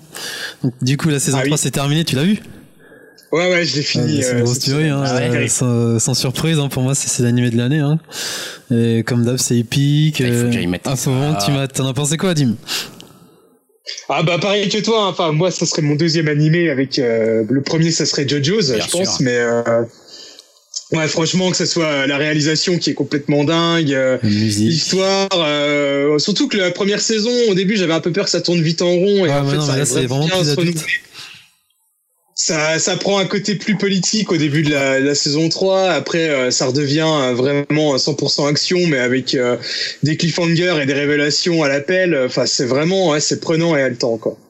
Ouais, donc il y a celle-là sur Wakanim. Moi, je voulais juste, je- je- j'avais parlé de Dololo la dernière fois. Ouais, Donc du coup, j'ai fini la série et je vous la conseille. Vraiment bien. Toi, t'avais l'air intéressé. Donc, ouais, euh, clairement, ouais, je trouve ça Franchement, elle est super bien. Elle est dispo sur Amazon Prime. Après, j'enchaîne avec Kimetsu no, Yaiba qui est sur Wakanim. Euh, J'en avais parlé aussi, je crois. C'est pareil. Je crois que c'est ma deuxième série de l'année. Ça parle de quoi ça juste? Euh, ça, ça parle de démons. Et non, c'est un héros qui, qui, sa famille, elle se fait, euh, elle se fait tuer par des démons et sa sœur, elle survit, mais elle est transformée en démon. Et du coup, euh, C'est Demon Slayer, c'est ça? Ouais, c'est ça.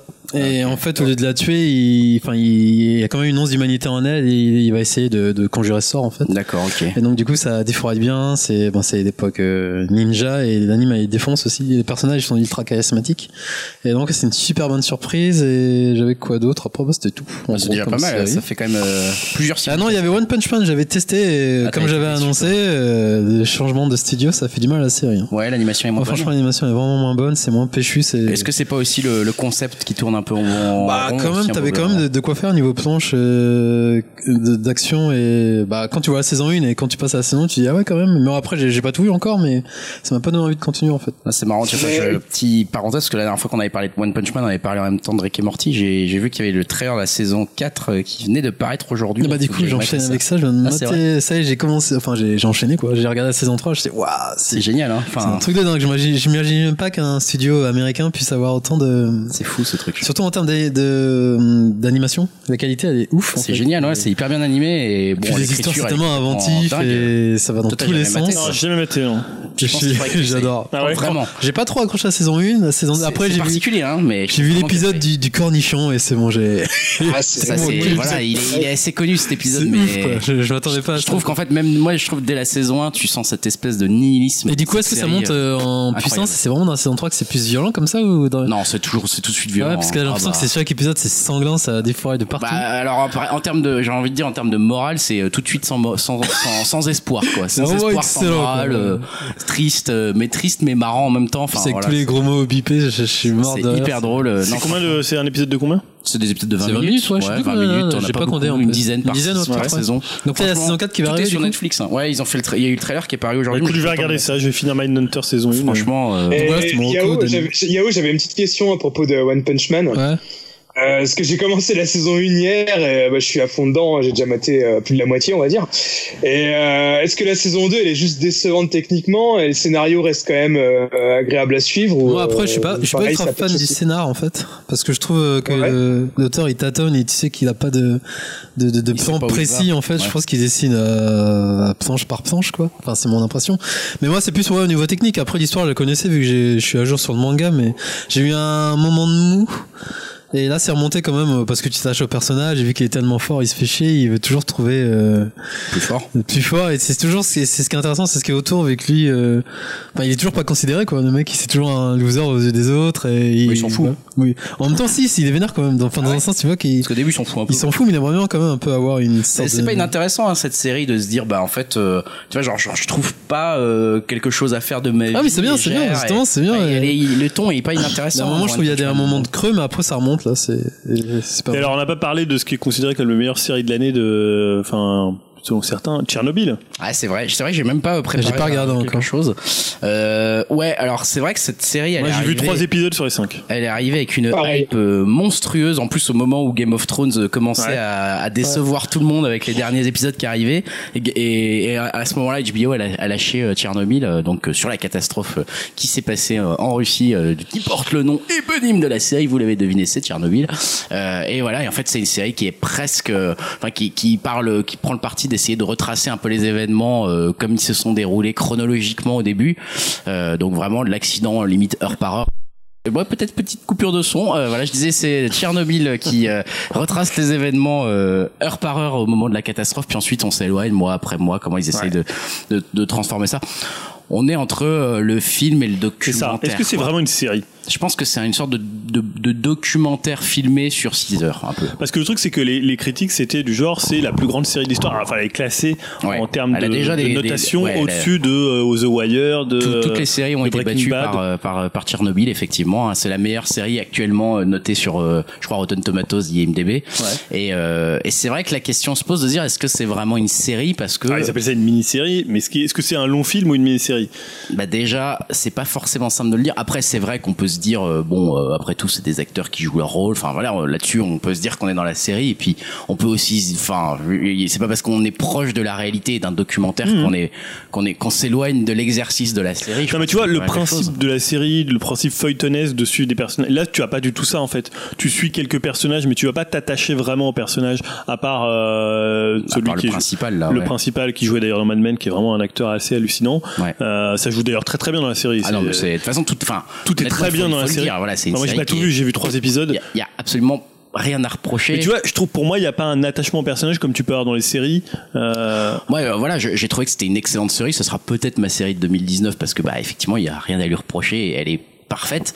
Maintenant, euh, elle est courte et euh, je me, j'ai pas un attachement comme je pourrais en avoir un sur euh, The Leftovers, tu vois. Tu vois, voilà. The Leftovers, ça me raconte une histoire qui est. euh, qui Parce est que la principe dingue. de la série, c'est quand même que tu passes du temps avec. Mm. Et là, c'est des séries très très courtes. Oui. Donc à un moment donné, bah les personnages, tu vois, c'est pas que t'en as rien à foutre, mais t'es plus concentré sur la catastrophe en elle-même, sur la façon dont la dont la, les politiques essayent de maquiller ça, ce qu'ils auraient pu faire pas faire. Il y a aussi côté euh, fake news tu vois, quand il y avait eu la saison 1, ça me fait un peu penser à la, à la série qu'il y avait eu sur euh, O.J. Simpson et son procès, euh, voilà, et ensuite euh, sur Versace, etc.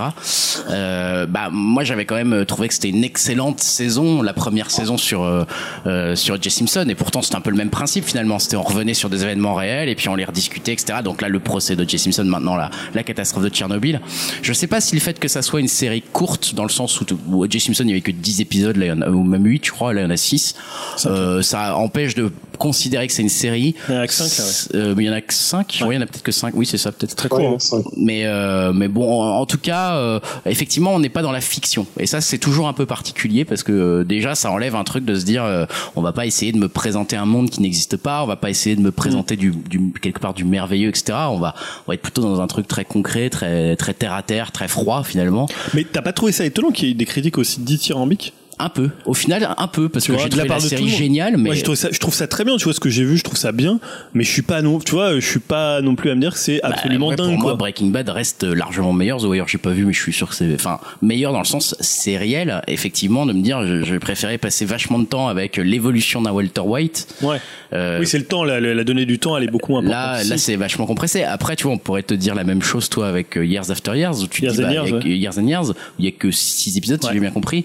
Tu vois, est-ce que le fait de pas avoir beaucoup de temps re- à regarder la série Ouais, mais je trouve c'est un- un problème. La, qualité de la Mais série une, une, euh, une mini-série, c'est limite encore un autre format qu'une série C'est c'est vrai qu'on traditionnelle. est et- entre les deux trucs. Et, HBO, c'est un peu les spécialistes, ils en ont pas mal, hein, des mini-séries comme ça. Ouais. Il y avait euh, euh, The Long Night, il me semble, c'était ça le titre avec euh, Riz Ahmed, euh, qui était vraiment bien sur euh, euh, un jeune, euh, on va dire incarcéré injustement en prison. Euh, Il y a eu euh, Call Me a Hero aussi, bah, fait par le, le showrunner de, de The Wire, et c'est un format qu'ils aiment bien adopter, on va dire, entre le film et la série, quoi. Et, euh, Mais je pense que Tchernobyl, Tchernobyl, ça s'y prête vraiment bien, parce que Ouais. c'est plus oui sur les événements que sur les personnages. Mais c'est un format qui est effectivement très, enfin moi je le trouve encore euh, difficile à critiquer euh, en Mm. mode euh, si on est critique dans le podcast, tu vois, si on essaie de critiquer des films ou des séries, sur les films on, on arrive à se dire à avoir un avis, à être Ouais. assez euh, cohérent, j'espère, en tout cas sur ce qu'on dit. Sur les séries, on peut donner aussi notre avis en voilà en disant bah Game of Thrones ça s'étale machin, mais bon euh, il y avait des trucs à sauver, blablabla. Euh, la mini-série, je trouve que c'est un exercice très particulier parce que ça a toutes les qualités d'un film. euh, souvent c'est très bien fait, il y a beaucoup de moyens, etc.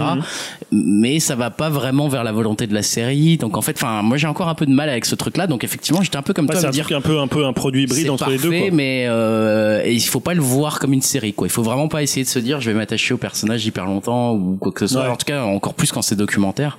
Je trouve que c'est encore plus difficile peut-être c'est des films version longue, on va dire. Ouais, c'est un peu des ça, films version Ouais, longue, quoi. C'est un peu ça. C'est un long film de 6 heures. Mais Parce après, que tu vois, ça tu, reste tu, très bien. hein. tu comparais parce que Years and Years, t'as quand même ce côté où tu, oh, même si c'est éclaté dans le temps, tu vas suivre des personnages, Ouais. même si ça dure le même temps. Ouais, puis le côté fictif ajoute aussi un voilà, truc. euh, les, je tu- finalement c'est les personnages qui vont driver l'histoire. Ouais. Là c'est pas du tout les personnages qui Non, drivent l'histoire, c'est l'histoire se passe, c'est l'histoire, c'est l'événement historique en fait. Ouais, c'est ça. Et c'est aussi particulier de suivre une série d'ailleurs sur un événement plus que sur des personnages. C'est assez intéressant comme partie. Oui oui, je Mais effectivement, euh, je voilà, je, je trouve, le- enfin, j'ai rien à lui reprocher. Après, à dire c'est la meilleure série de l'histoire, euh, bon, très rapide comme compliqué euh, quoi. constat. Compliqué, je trouve que c'est un peu, c'est un peu Bah, difficile. disons que c'est bien dans l'es- dans l'esprit euh, actuel où euh, voilà euh, n'importe quelle chose peut faire un peu le buzz et puis euh, voilà c'est un peu pour faire parler aussi qu'on dit ça. hein, je Ouais, pense, hein. mais en plus, je pense que c'est vraiment tombé pile au moment où Game of Thrones se ramassait des mauvaises critiques et la même chaîne sort à côté une Bah, série. c'est euh, exactement ça. hein. C'est juste pour, euh, on va dire, euh, avoir quelques clics supplémentaires sur les réseaux sociaux. voilà. Je pense qu'il y a un peu de ça. Mais bon, en tout cas, ça c'est bien noté. Si vous avez l'occasion de le voir, euh, c'est ça- peut être intéressant. C'est sur euh, dispo sur Orange. Ouais, OCS en France. OCS en France, donc euh, voilà. Euh, c'est que six épisodes, pourquoi pas. Si vous en avez l'occasion, on va Cinq. 5 épisodes, je me suis encore planté. Même si c'est un podcast d'été, on garde quand même une des rubriques qui a fait notre succès, que les gens s'arrachent et que les autres podcasts nous envient. C'est bien sûr euh, le top musical du mois sur lequel euh, on a un petit peu de retard ou pas, je sais plus. euh, parce qu'à un moment, t'étais un petit peu en retard. Euh, juin donc ça va non? Juin, ça va. c'est Ouais, bon. ça va, on est quoi, on 15 est- juillet, c'est toujours un 15 peu ça, on est bon. toujours un peu à deux semaines de décalage. Ça te laisse le temps de, de plus réfléchir. On rappelle Voilà. que le top musical, c'est cinq albums que Julien choisit parmi donc les albums qui sont sortis pour cette fois-ci en juin 2019. Pas forcément les meilleurs, ceux qui l'ont touché, on va dire. Hein. Et puis il nous en parle euh, et on commence tout de suite avec euh, ton premier choix qui est Donc mon album du mois, hein, j'ai pas choisi PNL, j'ai pas choisi PNL mais avec les quatre nouveaux morceaux qu'ils avaient sortis pour deux frères. Ça méritait. On en parlera peut-être. Ça méritait, car ils sont très bons. Non, non, j'ai choisi euh, Bill Callahan. Donc l'album s'appelle Shepherd in a Sheepskin Vest. Et l'extrait que j'ai choisi, c'est Watch Me Get Married. The orchid in the canyon is the one for me. As the lion returned to the family crest, the shepherd took off his sheepskin vest, and the children came pouring and pouring out of my chest. Oh, all of the lives I had carried Donc comme je le disais, c'est mon album du mois. Alors Bill Callahan, hein, on le connaît, hein, puisque c'est, euh, il était connu dans les années 90 sous le nom de Smog. Ouais. Euh, je crois que c'est juste que euh, envers Il les. joué dans le Hobbit aussi, hein, on le rappelle. Excellent. Dans le Hobbit, ah, j'avais pas pensé à celle-là. Ouais, pas mal. Ok, pas mal, pas mal, pas mal. Euh, donc non, il avait repris son son nom, euh, son vrai nom, Bill Callahan. Alors je sais pas d'ailleurs si c'est son vrai nom, peut-être qu'il s'appelle Non, il s'appelle Bertrand, euh, quelque, quelque chose. Non, mais pas du tout. Mais il a repris son nom de Bill Callahan au milieu des années 2000. Donc c'est quelqu'un qui a, qui a environ une trentaine d'années, de, 30 ans de carrière Ouais, quand même. Entre 15 et 20 albums. Alors, je les ai pas tous comptés. Euh, alors, pour décrire le style de, euh, à la fois de, de Smog et surtout de cet album, ce dernier album de Bill Callahan, je crois que c'est le premier depuis euh, 5 ou 6 ans. Euh, c'est toujours entre eux, on va dire entre Will Oldham, euh, Nick Drake et Leonard Cohen. Donc, on est toujours dans le folk, dans un côté très lofi, euh, assez minimaliste, même si c'est quand même assez, on va dire, assez subtilement arrangé. Ouais, quand même. Euh, là, il y a eu pas mal de changements dans la vie de Bill Callahan, parce qu'il est, il s'est marié Ouais. dont le morceau que j'ai choisi. Il a eu un enfant. Et en fait, dans cet album, il va beaucoup raconter toutes les histoires du quotidien, toutes les histoires domestiques. Euh, et alors, bah, en fait, ça reste quand même toujours assez, assez sec, assez, euh, assez précis. Euh, c'est un album qui dure assez longtemps, une heure. En fait, il avait commencé à dévoiler euh, chaque, euh, chaque semaine euh, la première phase du. En fait, il avait com- comme, comme si c'était un vinyle et il avait dévoilé à chaque fois une première phase de vinyle sur un mois. Et donc l'album fait quand même plus d'une heure, mais ça reste un album, je trouve, hyper bien construit, hyper cohérent, euh, assez parfait, je disais, notamment dans ses arrangements, dans son côté assez sec.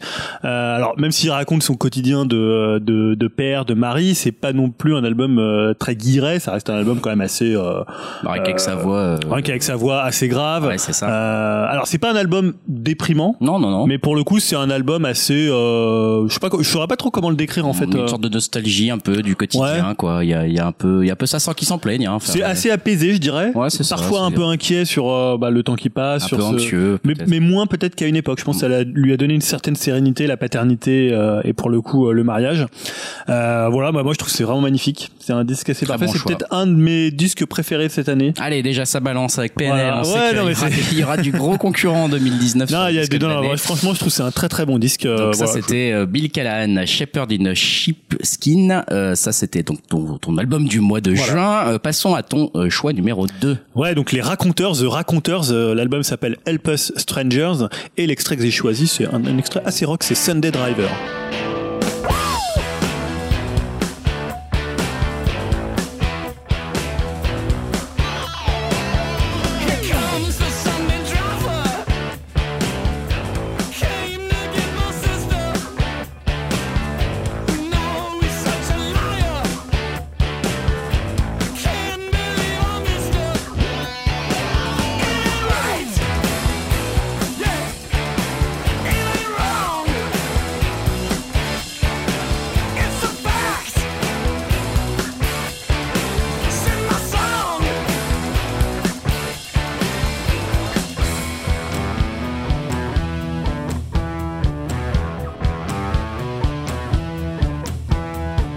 Donc j'ai choisi le versant euh, Jack White hein, des, des Raconteurs, donc un, un morceau euh, plutôt rock. Et pour le coup, parce que c'est un disque finalement, je trouve que c'est un très bon disque de hard rock, euh, classique rock, au sens vraiment large. C'est-à-dire qu'on est dans des styles de bah, du rock, du blues, du heavy, de la pop.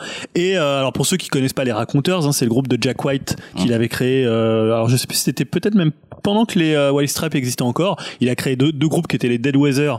Euh, c'est avec la meuf de Kills. Ouais. Et euh, d'ailleurs avec un mec je crois des Raconteurs et les Raconteurs c'est avec Brendan Benson. Ils avaient rien fait depuis 11 ans. Ah bon? Ouais. Putain. Le dernier euh, Salute the Shoe, a Salute the Solution, je crois que c'était euh, il y a 11 ans. Et euh, là, il revient plutôt à l'esprit du tout premier euh, qui s'appelle euh, Broken Boy Soldiers, qui est quand même le meilleur disque qu'ils aient fait. Et euh, voilà, donc on est entre Led Zeppelin, entre Deep Purple. Ce que j'aime bien sur l'album, c'est que en fait leur personnalité entre Brendan Benson et Jack White se complète très bien. C'est-à-dire qu'on a des morceaux avec des gros riffs vraiment hard rock et des trucs vraiment beaucoup plus pop, presque Beatles. Je pense notamment à, Some, à Someday pour le côté un peu riff imparable. T'as Sunday Driver que j'ai passé, Board and Raised, Don't Bother Me. Et euh, bah voilà, je trouve que c'est un album pour le coup qui fonctionne très très bien. Euh, autant celui d'avant, bah il était un peu décevant. Autant là, c'est immédiat, c'est hyper bien produit, c'est hyper efficace. Euh, je trouve que c'est assez imparable. Alors c'est un petit peu conservateur euh, si tu t'attends quelque chose de nouveau dans le rock. Euh, parce que c'est vraiment du rock classique que tu pourrais entendre sur une radio américaine, mais c'est tellement bien fait, les riffs sont tellement bons, euh, il y a tellement un savoir-faire, je trouve, euh, qu'il y a souvent chez Jack White. Alors c'est beaucoup moins expérimental que son album solo, le dernier dont j'avais parlé l'année dernière.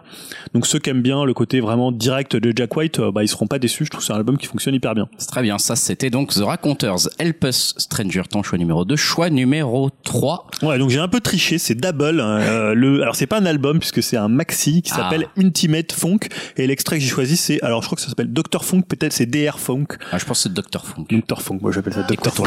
Voilà.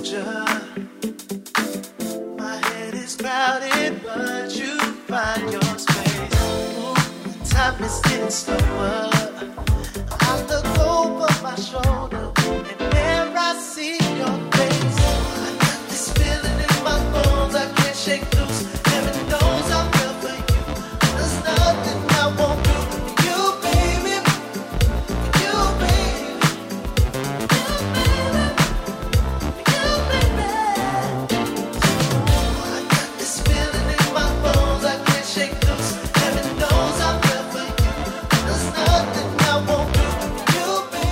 voilà, j'ai un peu triché, mais comme c'est l'été, je me suis dit, je peux Ça un peu tout me permettre, puisque ce n'est pas un album. Alors j'aurais peut-être pu choisir l'album de Cassius, dont Ouais. on reparlera, qui est très très bon, mais je l'ai écouté un peu tard par rapport à la, à- voilà, je, l'ai- je l'ai vraiment apprécié un peu sur le tard l'album de Cassius.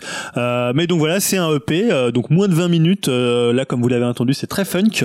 Euh, alors le côté funk, c'est un peu synthétique. On est entre Sébastien Tellier et un peu le dernier Toro Imoy pour les parties Mhm. un peu, euh, un peu, un peu fun qu'il y avait dessus. Euh, bah voilà, et en plus je trouve que c'est un album idéal pour l'été. C'est aussi pour ça que je l'ai choisi. Enfin, c'est un maxi idéal pour l'été, euh, et notamment dans sa musique et euh, aussi dans sa pochette. hein, Ah parce oui que, voilà. Ah, je l'ai pas vu. Ah, je l'avais, je l'avais envoyé d'ailleurs. Ah, je la. Euh, la pochette où il est euh, torse nu. euh, Ah oui, oui, oui, je vois euh, lequel. Avec un petit ventilateur et, euh, et son clavier. Ouais. Euh, donc c'est signé Comme sur un, nous en ce moment hein, d'ailleurs. hein. comme nous en ce moment, voilà, on est un peu double en ce moment. Euh, c'est signé sur Roche Music, donc un label français euh, qui est là un nom du d'a- du d'après le nom d'un morceau de Sébastien Tellier de Ah, Sexuality qui classe. s'appelle Roche, euh, qui est un label euh, bah en fait qui a repris, qui a un peu euh, à un moment de leur hype la nouvelle French Touch. Euh, Il y a vraiment des, je vous conseille un peu les compiles qui sont sur euh, Spotify. Vous tapez Roche Music et vous allez tomber sur leur compile. Il y a Waves t'écris 2, Roche, comme euh, la pierre, Comme la Roche, pierre. Ok. Ou comme euh, Alain Roche, le joueur de foot. ça te parle, ça te parle Là, peut-être là, ça me parle pour là. Voilà. Euh, donc leurs conciles sont très bien, c'est très chill comme musique. Ce qu'ils voulaient faire, c'est toujours un peu de musique d'été, une musique un peu ambiance, un peu cool, et c'est totalement ce qu'est Double.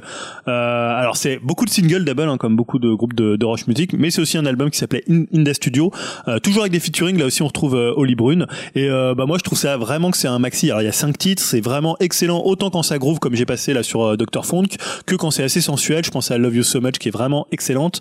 Euh, ça rappelle aussi un peu le bec de Midnight Vulture sur euh, Last Night, là, notamment euh, bah, quand il singeait, quand Beck singeait un peu Prince. Là, on a un peu cet esprit-là. C'est parfois aussi un peu le métronomie du début euh, sur Day and Light. Voilà, moi je trouve que c'est un maxi assez parfait. Donc pour l'été, Double, c'est la bonne adresse. Voilà, ça c'était pour ton choix numéro 3, Double D A B E U 2 L pour ceux qui cherchent en direct sur Spotify. Quatrième choix, avant-dernier choix pour le mois de juin Voilà, donc, 2019. Toujours de la musique pour danser, mais un peu plus connue, puisque c'est Hot Chip. L'album s'appelle Bass Full of Ecstasy, et le morceau que j'ai choisi, c'est Echo. Truth I never have explored. Reignite a flame I'm trying to ignore. But there's nothing I'm wanting. No, there's nothing I need. I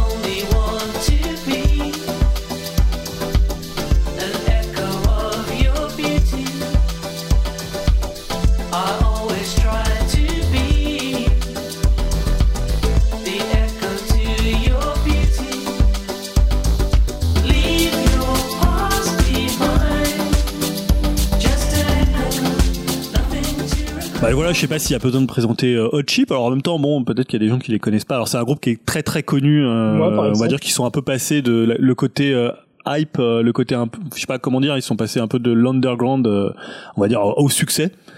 Euh, donc c'est des Anglais. hein. moi je les avais, j'ai suivi depuis le début. Vraiment, c'est un groupe dont j'achète tous les disques euh, à chaque fois qu'ils en sortent un. Donc le premier c'était Coming Home Strong, qui était euh, bon, c'était encore très très Prince. hein. En, c'est un truc un peu un peu Prince, ce, ce, ce petit top 5 puisque c'était un mélange de funk et d'électro. Euh, vraiment, l'album qui les avait fait connaître, c'était The Warning, avec notamment Over and Over, qui était une sorte de vraiment de tube de club euh, et de soirée. Il y avait aussi Made for the Dark aussi, avec Ready for the Floor, qui était aussi un morceau plutôt efficace. Donc c'est vraiment devenu une machine à danser. Et je trouve c'est un groupe qui a un peu connu la reconnaissance et qui a un peu accompagné le changement de, parag- de paradigme au moment où les finalement les, les geeks et les nerds sont devenus un peu cool. Vois, à un moment où ils ont représenté le cool. Finalement, le Chip c'était un peu le groupe idéal pour ça, parce que c'est des, des types vraiment des, tu les vois physiquement, c'est un peu des nerds. Ouais. Euh, mais encore plus quand, quand ils ont commencé, euh, voilà, avec les, euh, les espèces de petites vestes de, euh, comment les vestes de jogging, les petites lunettes. euh, Ah mais c'est la c'est la hype incarnée aussi hein. c'est devenu la hype et je pense qu'ils ont un peu participé à ça. Euh, alors moi j'accroche un peu moins depuis. Euh, J'avais bien aimé euh, One Life Stand, mais euh, les Ah, je albums. croyais que tu l'aimais pas celui-là, tu vois. Si, Je- j'aime je- bien. C'était leur album signé, sur une major et pour le coup j'avais trouvé ça plutôt intéressant. Euh, et bon j'accroche un peu moins et là en fait ils sont un retour un peu à une house assez mélancolique. Alors donc je suis assez partagé mais plus j'écoute le disque finalement, bah plus je le trouve assez intéressant et, euh, et touchant. C'est un disque j'ai mis un peu de temps, il m'a fallu au moins une bonne dizaine d'écoutes pour Ah me ouais, dire ouais. Alors que généralement tu, ah, je sais pas Le pourquoi mec. en fait parce que tu vois il, bah, en fait c'est un album qui est parfois assez mélancolique. Bah, il y a Echo qui est un album un morceau assez mélancolique, t'as Melody of Love aussi et parfois c'est très rentre dedans. T'as Spell, Hungry Child qui bah qui retourne un peu à ce qu'il faisait notamment sur des morceaux comme Over Over, Over and Over. Et finalement je trouve qu'il y a un bon équilibre entre les deux mouvements sur le disque. C'est parfois même euh, au sein d'un même morceau. C'est un disque qui est à la fois assez dansant et assez réfléchi. Alors c'est ce qu'ils ont toujours fait. C'était toujours un peu de la de la dance, de la musique de danse, mais alors j'allais dire dance music, mais c'est un peu un peu galvaudé. Ouais. Et ça, ça a toujours été, il y a eu toujours un côté un peu intello, un peu réfléchi, un peu plus euh, tendre dans leur dans leur dans leur dance music que des trucs qui euh, pour le coup qui un peu. Donc là on retrouve bah, toujours ce qu'ils ont fait, ce côté un peu contemplatif et direct, le côté un peu doux et synthétique. Et euh, bah, je trouve finalement ça se rejoint bien, ça reste assez cohérent. Alors que sur les précédents, je trouve ça se perdait un peu. Tu sentais que euh, ils cherchaient à faire des morceaux enfin je sais pas je trouve que il y avait pas tellement de cohérence tout sur tout le disque. Ouais. c'est-à-dire t'avais un morceau qui tapait un morceau qui était un peu plus euh, peu un peu plus un peu plus mélodique. Et finalement sur la, la durée ça ça fonctionnait beaucoup moins. Et euh, donc là je, vraiment c'est peut-être même un peu leur meilleur disque depuis assez longtemps je trouve. Peut-être Ah. depuis le depuis le second. Euh, et voilà bon ils ont compris qu'ils redeviendraient jamais ce qu'ils étaient. D'ailleurs ils en parlent en interview ce côté un peu direct un peu euh, innocent qu'ils avaient sur leurs euh, deux trois premiers albums. Euh, mais voilà ils disent comme ils disent dans Echo le morceau que j'ai choisi Leave your past behind just an echo nothing to regret hein, ça leur va C'est assez bien je sais pas si tu l'as écouté l'album Je l'ai écouté l'album. Euh, moi j'ai accroché un peu plus vite que toi pour Ouais. le coup, mais je suis assez client de de Chip moi pour euh, personnellement effectivement. Le oui moi aussi j'aime euh, beaucoup je les ai en concert c'est club. c'est mythique en concert, voilà, moi ça me ça me fait tout de suite partir Ouais. dès qu'il y a un morceau un peu club dans un de leurs albums. alors c'est très club il est très house music Ouais, c'est ça, pour le et coup moi, notamment le premier morceau avec les voix pas forcément les morceaux dans l'ordre ou même l'album d'un coup donc Mhm. moi je, je me préoccupe un peu moins de la, la cohérence globale de, de l'album donc j'ai plutôt toujours aimé Chip et tout ce qu'ils ont fait et là bah moi ça continue hein, c'est efficace et ça tape bien dedans. Et bah, comme tu dis c'est aussi un disque qui va bien pour l'été je trouve hein, on va pouvoir aller oui, oui bouger nos popotins sur les plages avec ça. Donc c'est parfait. Et on passe tranquillement à ton cinquième et dernier Ouais, choix pour le mois de juin. Mathiel, hein, l'album s'appelle Satisfactory et le morceau qu'il choisit c'est Food for Souls. Now that you're taller, now that you're grown, you can build a table all on your own. And with whomever you decide to be, make sure she makes you up a family. We set you up a resting place, and your giant block of marble awaits. And we broke you open an ATM, but don't get greedy. That's number 10. Give me all your children, and I'll show them how to congregate. All we need a mouths to feed, so pass around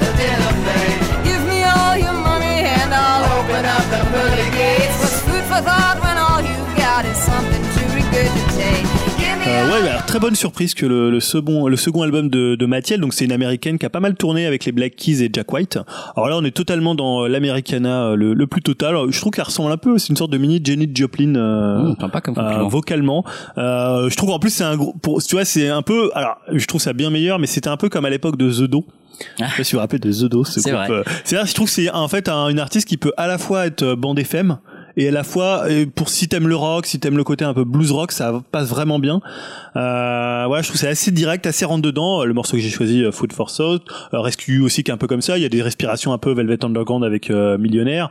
Il y a un côté vraiment, tu vois, un peu pop catchy qui avait aussi un groupe comme Shivari. ouais Euh, Shivari c'était un petit un peu plus lent, un peu peut-être un, un petit peu moins direct, mais ils ont ce côté finalement où ils peuvent autant plaire aux programmateurs TV de M6 pour euh, illustrer un reportage sur le bricolage ou déco, voilà, euh, que pour des gens, pour des cinéastes par exemple qui cherchent du cool. C'est vrai que sur le premier euh, disque, beaucoup disaient ah ça serait bien qu'elle soit dans un Tarantino. ouais on avait vu Shivari qui était dans Kill Bill avec euh, Good Night Moon, et euh, c'est vrai qu'elle a des morceaux un peu comme ça qui sont, en fait, t'as l'impression que c'est des classiques directs. ouais Tu vois, tu l'écoutes. Moi, je pense à des morceaux comme Blister, par exemple, ou celui que j'ai passé, où tu te dis, ah, t'as l'impression que c'est tellement simple, évident, direct, que t'as l'impression que c'est un truc est là depuis super longtemps, et euh, mais en même temps qui est pas très connu. Ah, Donc cool, je trouve ça. que voilà, c'est un album qui fonctionne vraiment bien. Ça dure 35 minutes, et euh, comme je dis, bah, je trouve que c'est un peu rempli de minitubes, ça passe très très vite, et c'est vraiment une bonne surprise Mathiel. Moi, je connaissais pas du tout le premier album, et euh, sur celui-là, je, je trouve ça vraiment excellent. Une américaine, hein, tu dis Ouais. celle-là. Donc voilà, ça c'était le cinquième choix. Je fais un petit récap comme d'habitude euh, avant de passer à d'autres sujets.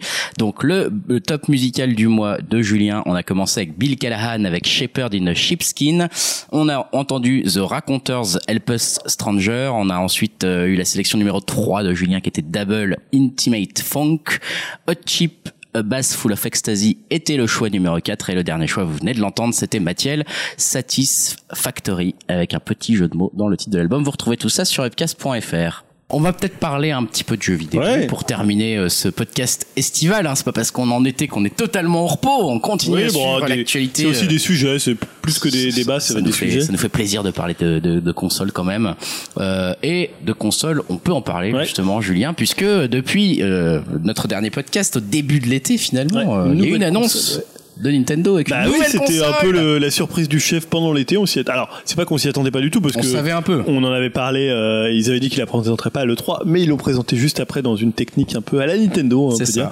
Euh, bah, qu'est-ce que c'est? C'est la Switch Lite. Ouais. Qu'est-ce que la Switch Lite? En fait, c'est une console qui va coûter 200 euros, qui sort le 20 septembre, je crois, qui n'est pas dockable. Alors dockable, qui n'est pas, euh, comme je sais pas comment dire. On peut pas la peut relier à la télévision. Voilà, on peut pas la relier à la télé. On peut ni la mettre dans un dock, ni la relier en USB euh, mini sur une télé.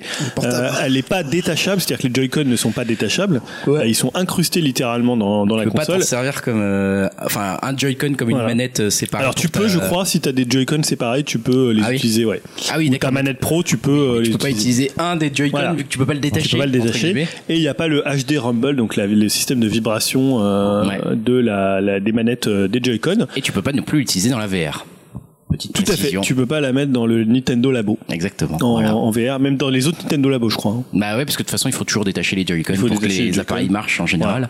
Donc, euh, Euh, donc assez étonnant quand même comme euh, comme move qui rappelle un peu la 2DS où finalement tu partais d'un concept pour ça. finalement supprimer ce concept. on puisque là- enlève la, la 3D. Bah, puisque là c'est plus une Switch quoi, c'est une no Switch Ouais, puisque c'est elle ça. peut pas switcher. Alors après elle aura tout le catalogue de la Switch, moins quelques jeux puisque ça sera compliqué de jouer par exemple un, un One to Switch, ce qui n'est pas une grosse perte, hein, on va pas se Non. mentir.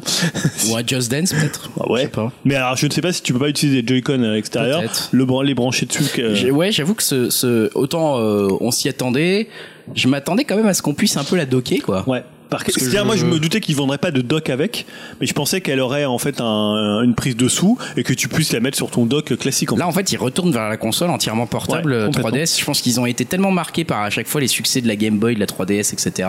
Nintendo, ils peuvent pas s'empêcher de faire une portable en fait. Bon, là, concrètement, ça ressemble à une PSP en fait. Hein, maintenant, ce truc. Une. PS Vita Ouais, une PS Vita, pardon. Ouais. Oui, c'est ce que Euh, les gens disent. Enfin, pour moi, c'est simplement peut-être le successeur de la 3DS, dans le sens où c'est leur portable exclusif. Euh, et ils vont vraiment essayer de toucher le public des enfants. Je vois pas trop. Ouais. On en parlait, à, bah oui, on en parlait à une époque. Moi, je pense qu'ils ont un- la, la Switch, c'est une console qui est assez chère, euh, 300 euros pour un enfant, et c'est une console qui est assez fragile. C'est vrai. vrai, 200 euros pour un enfant. Comment Enfin, on a peut-être pas les mêmes valeurs. mais 199 euros. Pour un enfant, euh, Ouais, ça veut dire que tu vas, la trouver, tu vas la à 180. Euh, on parle quand même du Switch, donc c'est pas une Après, console. tu euh, rapidement des, des packs, euh, tu vois, genre. Oui, mais tu dis que c'est destiné. Enfin bref, chacun son point de vue. Non mais Je surtout c'est pas la Switch Elle est c'est moins une console voilà c'est une console que t'évitais à de, de donner aux enfants parce qu'elle était quand même hyper fragile avec le côté détachable des Joy-Con tu te dis bah le gamin il peut perdre le Joy-Con le faire tomber Ah, moi, je la file pas à mon fils de 4 ans, par ah oui exemple. alors que là tu vois que c'est une espèce de un peu comme la 2DS c'est une espèce de bloc de plastique quoi Ouais, c'est ça. Euh, l'écran est un petit peu plus petit euh, c'est vrai que d'ailleurs elle ressemble un peu à une PS Vita pour le coup Ouais, c'est ça. Hein. euh, mais non, le move, je le comprends dans le sens où il leur fallait vraiment une console un peu plus cheap, moins chère, destinée aux moins de 12 ans. Par contre, le fait de pas pouvoir la docker, Pourquoi, pourquoi, attends, juste avant, pourquoi il leur fallait, il l'avait, enfin, j'ai l'impression que la Switch, elle marche quand même sur les moins de 12 ans, actuellement. je pense que c'est pour la- l'après, d'après les études, elles vont par rapport à, elle est, elle est beaucoup moins jeune que la PS4 par exemple. Ah ouais. La PS4, elle est, beau- elle est possédée et jouée par des, des enfants beaucoup plus jeunes, notamment pour du Fortnite, pour du. euh, Ah oui. pour Donc c'est pas le les multi. ados et les enfants qui jouent à la. Et la Switch, c'est plutôt une console familiale où tu vois le père l'a acheté et puis finalement Ah. c'est les enfants qui en profitent. Et en fait là, avec la sortie par exemple de Pokémon, Ouais. euh, puis après d'Animal Crossing, le côté portable va être hyper important pour Nintendo pour la vendre. Et surtout là, je pense que ce qu'ils avaient réussi à avec la 3DS, c'est que t'es plusieurs 3DS dans un même foyer. Ouais. T'avais la 3DS du père ou de la mère euh, quand ils avaient sorti les XL, t'avais la C'est vrai. 3DS des enfants. Et là, tu vas pas acheter finalement, tu vas te retrouver, tu vas pas acheter euh, deux trois Switch parce que t'auras deux docks. Alors que là, je dis pas que les parents ils vont lâcher 400 euros pour euh, pour les deux enfants, mais tu vois, je pense que c'est plus simple. se faire. Et tu vois, il a sa console, il joue avec toute seule. euh, Mais tu vois, le fait qu'elle soit pas dockable, moi je trouve ça quand même étonnant. Euh, Bah, alors, faut voir ce qu'ils vont réussir à faire côté sauvegarde. Parce que tu vois, moi je me dis, ça peut être une console que j'achèterais pour ma fille. Je me dis, tu vois, et finalement, si elle peut switcher d'un compte à l'autre. Tu vois, par exemple, Netflix le fait très bien. C'est-à-dire que Netflix, tu passes d'un compte à l'autre assez facilement. T'as Ouais, c'est ton facile. t'as ton, moi je vois là en ce moment, je regarde sur mon téléphone, bah mon compte Netflix quand je passe sur la télé, c'est exactement le même. Oui, c'est ça. Bah, en fait, il faut qu'ils ils trouvent un truc comme ça. T'as ta Switch, tu choisis ton compte et tu retrouves tes euh, sauvegardes directement ça sur ta Nintendo, attention, voilà. hein, tout ce qui est cross-save et tout ça, Nintendo, ils Oui, sont pas au tu- point. hein. À mon avis, ça va être un truc où tu devras avoir un code, euh, un code parent-enfant 2. Tapez à code à 13 chiffres pour retrouver votre jeu. Voilà, c'est ça. Mais s'ils arrivent à faire un truc où tu vraiment, pour le coup, là, tu switches euh, même d'un ça, compte à parce- l'autre. Parce que je m'aperçois, moi, quand même, là, je la, la Switch, je la prends souvent en déplacement, justement, enfin, en déplacement familial, en vacances avec Ouais. ma fille, etc. Et honnêtement, on la met en mini écran, on la pose sur une ouais, table, ouais, on deux, sort les deux Joy-Con et on joue ensemble, en fait. Ouais, moi aussi, j'ai fait ça. Et du coup, je vois pas trop. euh, Surtout que tu peux plus la poser- la Si l'intérêt c'est plus de jouer ensemble, c'est, je vois même plus. Enfin, ça devient une nouveau, vraiment. Bah, une pour moi, c'est soit une perso. Switch, tu vois, c'est une Switch de complément pour les enfants, soit c'est aussi une moi. Switch pour ceux qui jouent uniquement en portable, et il y en a. Ouais, ouais, peut-être. Soit c'est une Switch en, en fait pour Pour ceux qui jouent seuls, pas en famille, mais euh, là, effectivement, je sens bien qu'ils visent une autre euh, publi- un autre public que moi, parce que moi, j'avais quand même l'impression que la plupart des jeux, pour l'instant, en tout cas tous ceux que je possède, c'est beaucoup des jeux où on peut jouer en famille, on peut jouer avec ses enfants, on joue à deux, on joue à trois. euh, Il y a des super réduits en ce moment, en plus, profitez-en. Mais euh, mais je sais pas, toi, t'en penses quoi, Yao, de cette Osef cette total. console? Osef, mais ouais, je pourquoi Osef mais Déjà, Bah toi tu joues surtout en portable. Oui, je joue en portable, Ouais, mais euh, maintenant, je vais pas racheter une console Oui. avec un écran plus petit. Oui. Je suis pas. Enfin, pour moi, c'est de la c'est illogique ce truc. Mais ouais, mais non. Enfin, après, tout, tout, tout dépend de son. De Là, si par exemple, vue, ton mais fils il te dit papa je veux une console. À une époque tu lui achetais une 2DS comme moi j'ai fait pour ma fille. Pas moi. Et Ah tu lui achètes pas quoi? Je. bah, après, c'est tout dépend de l'éducation, comment on gère son. Bon, en vrai, c'est du. Disons que tu lui dis oui. Disons Non, que tu moi, lui je trouve une c'est console. simplement, c'est important pour un enfant, mais bon, euh, pas pour vous, mais pour moi, ouais, c'est Ah, bah, on dit pas que on dit pas non plus que c'est pas cher hein, mais Ah, si, toi, oui. Non, mais c'est le somme. prix d'une 3DS euh, d'une Mais, 3DS à euh, l'époque. non, mais Elle s'est vendue à des millions d'exemplaires, donc ça. Mais je vois pas, pour si, s'il a envie de jouer, ben, je lui filerai et je lui fais assez confiance pour pas qu'il me nique, euh, ça, passer un certain âge, je veux dire. Je Ah vais oui. pas le filer à un gamin de 4 ans. Non, je ça vais c'est pas le filer à un gamin de 3 ans, je vais Ah, attendre mais même tu sais des enfants même de 7-8 ans ils sont pas non plus moi je vois l'état de la DS de ma fille euh, euh, ça serait ma Switch je suis un peu deck quand même. Ouais. Ouais, ils Oui, hésitent mais pas bon, à mettre après, des trucs bon, dessus. après, Ouais, la les doigts tomber, ils euh, nettoient pas ils s'en foutent Mais euh, ouais, je, je, non, je vois pas acheter une console spécifique pour ça. Après, comment ça se passe en termes de jeu? Ça veut dire que. Ouais, C'est toujours le même jeu en fait. C'est quoi Tu l'achètes en. En fait, si c'est en physique, tu vas, faudra racheter le. Non, tu prêtes le jeu en physique et tu le mets dans sa console, c'est ça, je suppose? Bah ouais, la carte. Ah non mais les, toutes les toutes les jeux Switch sont compatibles Bah, hormis après, les jeux qui les jouent avec des euh, de ceux que t'as téléchargés, tu vois. Ah, tu veux dire si t'as déjà un compte Switch et que tu veux switcher Bah, alors ça, on sait pas encore. Ils ont pas trop annoncé comment. Apparemment, ils travaillent dessus, mais Oh c'est Nintendo, donc ça veut dire que tu être vas encore avoir de la un truc comme merde. disait Greg tout à l'heure. Euh, ça va peut-être être un peu. euh, Je pour rappelle qu'on a toujours pas des thèmes euh, d'écran personnalisables hein, sur la Switch. euh. Non, mais là, faut fasses Non, et vraiment- comme tu dis, pour les jeux à plusieurs, je vois pas l'intérêt de cette console Bah, en moi non fait. plus, et c'est quand même. C'est- beaucoup c'est- sur la en gros, Switch. c'est joue tout seul et voilà. Non, il faut voir que dans, la, dans les possesseurs Switch, il y a des gens qui, comme on disait tout à l'heure, il y a des gens qui jouent uniquement en portable. Oui, mais encore une fois, l'écran est plus petit. Est-ce que vraiment. Pas de beaucoup quand même. Ah, quand même, je sais pas. Et... il- il- Non, mais pour quelqu'un qui a pas même de Switch et qui se dit, moi, de toute façon, euh, je veux une console portable, je suis console portable. Honnêtement, euh, moi je me dis, mais quelqu'un qui se dit ça, j'ai envie de lui dire, bah prends, paye 100 euros de plus, tu pourras la foutre sur la télé. Bah, pareil. Non, mais je si sais il n'a pas besoin de 100 euros, ça représente quand même une somme, c'est 30% de la console quand même. Ouais, c'est sûr, mais euh, il aura quand même 25. un autre avantage, même s'il se dit que il s'en servira pas. C'est c'est quand même un truc qui est super. Avec, enfin, c'est le concept de là. Je comprends vraiment pas quand t'enlèves le concept d'une console. C'est le principe, bah, la C'est- pour moi, 3DS. c'est une grosse. euh, Bon après, je dis ça, mais la 3DS, la 2DS, ça a marché. Hein. Enfin, ils, ils- ils- enfin, Ouais, mais la 2DS, c'est arrivé plus tard, non je pense Ouais, savent ça, arrivé enfin, là, la Switch, 3-4 ans, elle arrive J'imagine super vite, quoi. qu'ils savent ce qu'ils font, mais euh, je trouve que c'est un peu étrange de Enfin, dire. je sais pas, enfin, en tant qu'adulte, moi, ça me parle pas. Comme tu dis, c'est sûrement pour les enfants, mais. Après, tu Moi, vois, je montrerai ça. Je sais pas si je montre ça à ma fille, je dis bah regarde, ils vont la sortir en version portable. euh, euh, voilà, tu pourras pas la mettre sur la télé, mais euh, voilà. Elle va me dire bah euh, comment on fait pour jouer ensemble À quoi ça sert de pas pouvoir la mettre sur la télé? Enfin, même elle, elle aime bien jouer sur la télé. Ouais, ouais. Je sais, je, ouais, un Ouais, pour moi, ça à- peut être valable si euh, dans les comptes, tu peux passer de l'un à l'autre sans problème et que t'as ta Switch salon et ta Switch portable. Ouais. Après, ouais, c'était le principe de la Switch en même temps de se Ouais, dire, ça, je sors avec, c'est ça, en je fait. la prends. Moi, je la Mais tu vois, pour les enfants, tu vas pas prêter ta Switch à un enfant qui part en vacances euh, chez la grand-mère et lui dire, tiens, bah prends la Switch et. euh, Ouais, ah c'est peut-être ça. C'est Bah, peut-être le, le truc. Je sais pas, toi, Dim, par exemple, tu joues souvent euh, en docké ou tu joues souvent euh, justement Ouais, portable? je dirais, moi, c'est euh, 50-50. Enfin, quand je suis chez moi, je joue à la- sur la télé. Et quand je suis en déplacement, pareil, euh, je la prends en, Et- en version logique. portable. Et t'en penses quoi de Euh, cette donc, euh, Du coup, euh, bah, un peu comme Yao, hein, c'est un peu Osef pour moi. Mais bon, euh, comme disait Julien, et il a totalement raison, euh, je suis pas la cible euh, de cette machine-là, quoi. Après, peut-être que Nintendo a aussi envie, on va dire, de cibler un public vraiment euh, spécial, spécialement, on va dire, euh, fan de, de jeux euh, solo, quoi. Euh, peut-être qu'ils vont aussi axer euh, leurs futurs titres là-dessus, quoi, avec euh, par exemple Fire Emblem ou des jeux un peu plus RPG euh, où il n'y a pas besoin de jouer à plusieurs ou de détacher les Joy-Con et vraiment juste avoir une machine euh, et jouer, et basta, quoi. Ouais, mais alors justement, est-ce que ça, ça peut 3DS pouvait avoir beaucoup de RPG, quoi. Est-ce que c'est justement ce que tu dis, ça peut pas euh, faire que on, ils, finalement ils fassent des jeux pour les deux machines Et qu'ils enlèvent alors à la fois les on a dit qu'il y a plus de vibrations HD donc par exemple tu vois tout ce que tu pouvais imaginer comme énigme avec euh, genre tu vois des fois ils faisaient ça où ça vibre de plus en plus un peu comme dans euh, Mario euh, Mario Odyssey où Mario Odyssey tu peux jouer avec les Joy-Con détachés et euh, tu sais lancer ton chapeau et euh, Ouais. ça marche assez bien ou Zelda tu peux il y a des trucs qui sont euh, avec les Joy-Con C'est vrai, comme tu dis, Greg, je vois pas l'intérêt. C'est, enfin, c'est, c'est une régression, quoi. en gros. Bah ouais, moi je crois en fait, ils comme auraient, message, pour moi, c'est une régression. ils auraient dû faire une console portable s'ils voulaient faire une console avec un autre concept et pas Oui, faire ça parce que là j'ai peur que ça, ça tu veux dire une console euh, portable différente de la Switch? Ah ouais ouais complètement. Ouais, mais là différentes. maintenant, tu sais, ils ont réuni en fait tout, enfin dans le au sein du bâtiment Mais ça, je Nintendo. l'entends bien. Maintenant, t'as le, t'as tout ce qui est portable et tout ce qui est euh, salon au même endroit. Je comprends, et non, mais ça, ça veut dire que Ça, maintenant, je m'en fous, c'est pas mon problème. Moi, je suis un Non, mais consommateur. ouais, je suis d'accord Et avec là, toi. là, ils sortent une machine qui va faire régresser Non, ma mais- machine potentiellement sur les jeux. Après, ils peuvent s'adapter et faire les deux versions euh, comme ils font. Non, parce que tu dis régresser, mais aujourd'hui, ça leur permet de, de se concentrer que sur une seule machine, donc de sortir plus de jeux pour cette Ça machine. oui, mais si c'est pour sortir des jeux où après je vais me dire bah tiens bah, c'est marrant j'ai pas du tout. C'est un peu comme quand on leur on avait la la Wii U Mm. et qu'on disait mais en fait ils exploitent pas euh, l'écran des les, les, Le côté asynchrone des écrans. Ouais. Et, et c'est clair qu'il fallait attendre des jeux non Nintendo pour pouvoir jouer avec des écrans asynchrones et faire un truc sympa. Alors oui et non, mais le problème de ça, c'est que des gens disaient ouais, mais moi, je veux pas que ça soit euh, on joue avec le gamepad, je veux euh, mon mode de jeu classique, tu vois. C'est toujours un peu le cul entre deux chaises en fait, entre Ouais, les gens. un peu comme la Wii qui était sortie là, tu sais, en fin de vie. euh, C'était quelle version là? Elle était pas noire, euh, noire et rouge, je sais plus. La- la Wii Mini, là, Wii Mini enfin, ouais c'est ouais, ça. un truc comme Bah, il y avait rien de différent si sur celle-là. Non, ils avaient enlevé des Oui, ils avaient fonctionnalités. enlevé plein Ah ouais. de trucs en fait. Ouais. Non là ça ressemble vraiment plus au move de DS où bon après le, la 3D Ouais, c'est la vrai 3D que- c'était un, pas vraiment un concept. Moi je trouve ça compliqué de vendre un truc qui s'appelle Switch et qui Ouais. est pas switchable. Mais ouais, puis je comprends pas. Enfin, je sais pas s'ils s'en attendent à en vendre. Tu vois, j'aurais du mal à je croire dans le si on est dans le futur qu'elle va se vendre à 30 millions d'exemplaires. Bon, comme d'hab, nous on se plante tout le temps dans ce podcast, donc euh, elle va très bien se vendre.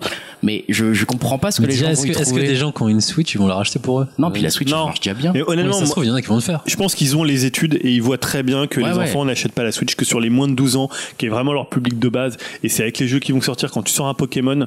Euh, Ah, ça va être pour quelques jeux en fait. et d'ailleurs, il faut une version Pokémon, un Animal Crossing, le Zelda, le Ouais, Zelda. Mini, là, le Zelda Link's Ouais, en fait, Awakening. c'est ça. Elle va être pour quelques jeux comme une DS. euh, Pas forcément pour quelques jeux. Pour quoi. moi, elle est vraiment pour un public euh, qui a pas besoin de la télé. Aujourd'hui, on est sur voilà, les gens ils ont de moins en moins un écran. Et aussi le, le, le côté enlever les Joy-Con, c'est hyper pratique ça. Enfin, je, je comprends pas.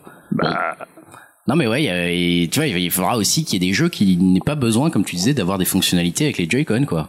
Parce que quand même, euh, t'enlèves quelque part un truc au jeu. ils Quoi. feront les deux. Ils feront Regarde les deux. la, la- lancer ta boule Pokémon si t'as Non mais ça veut pas dire qu'ils sortiront pas toujours un Mario Party comme ils ont fait ou le Mario aux Jeux Olympiques ils enlèveront les fonctionnalités.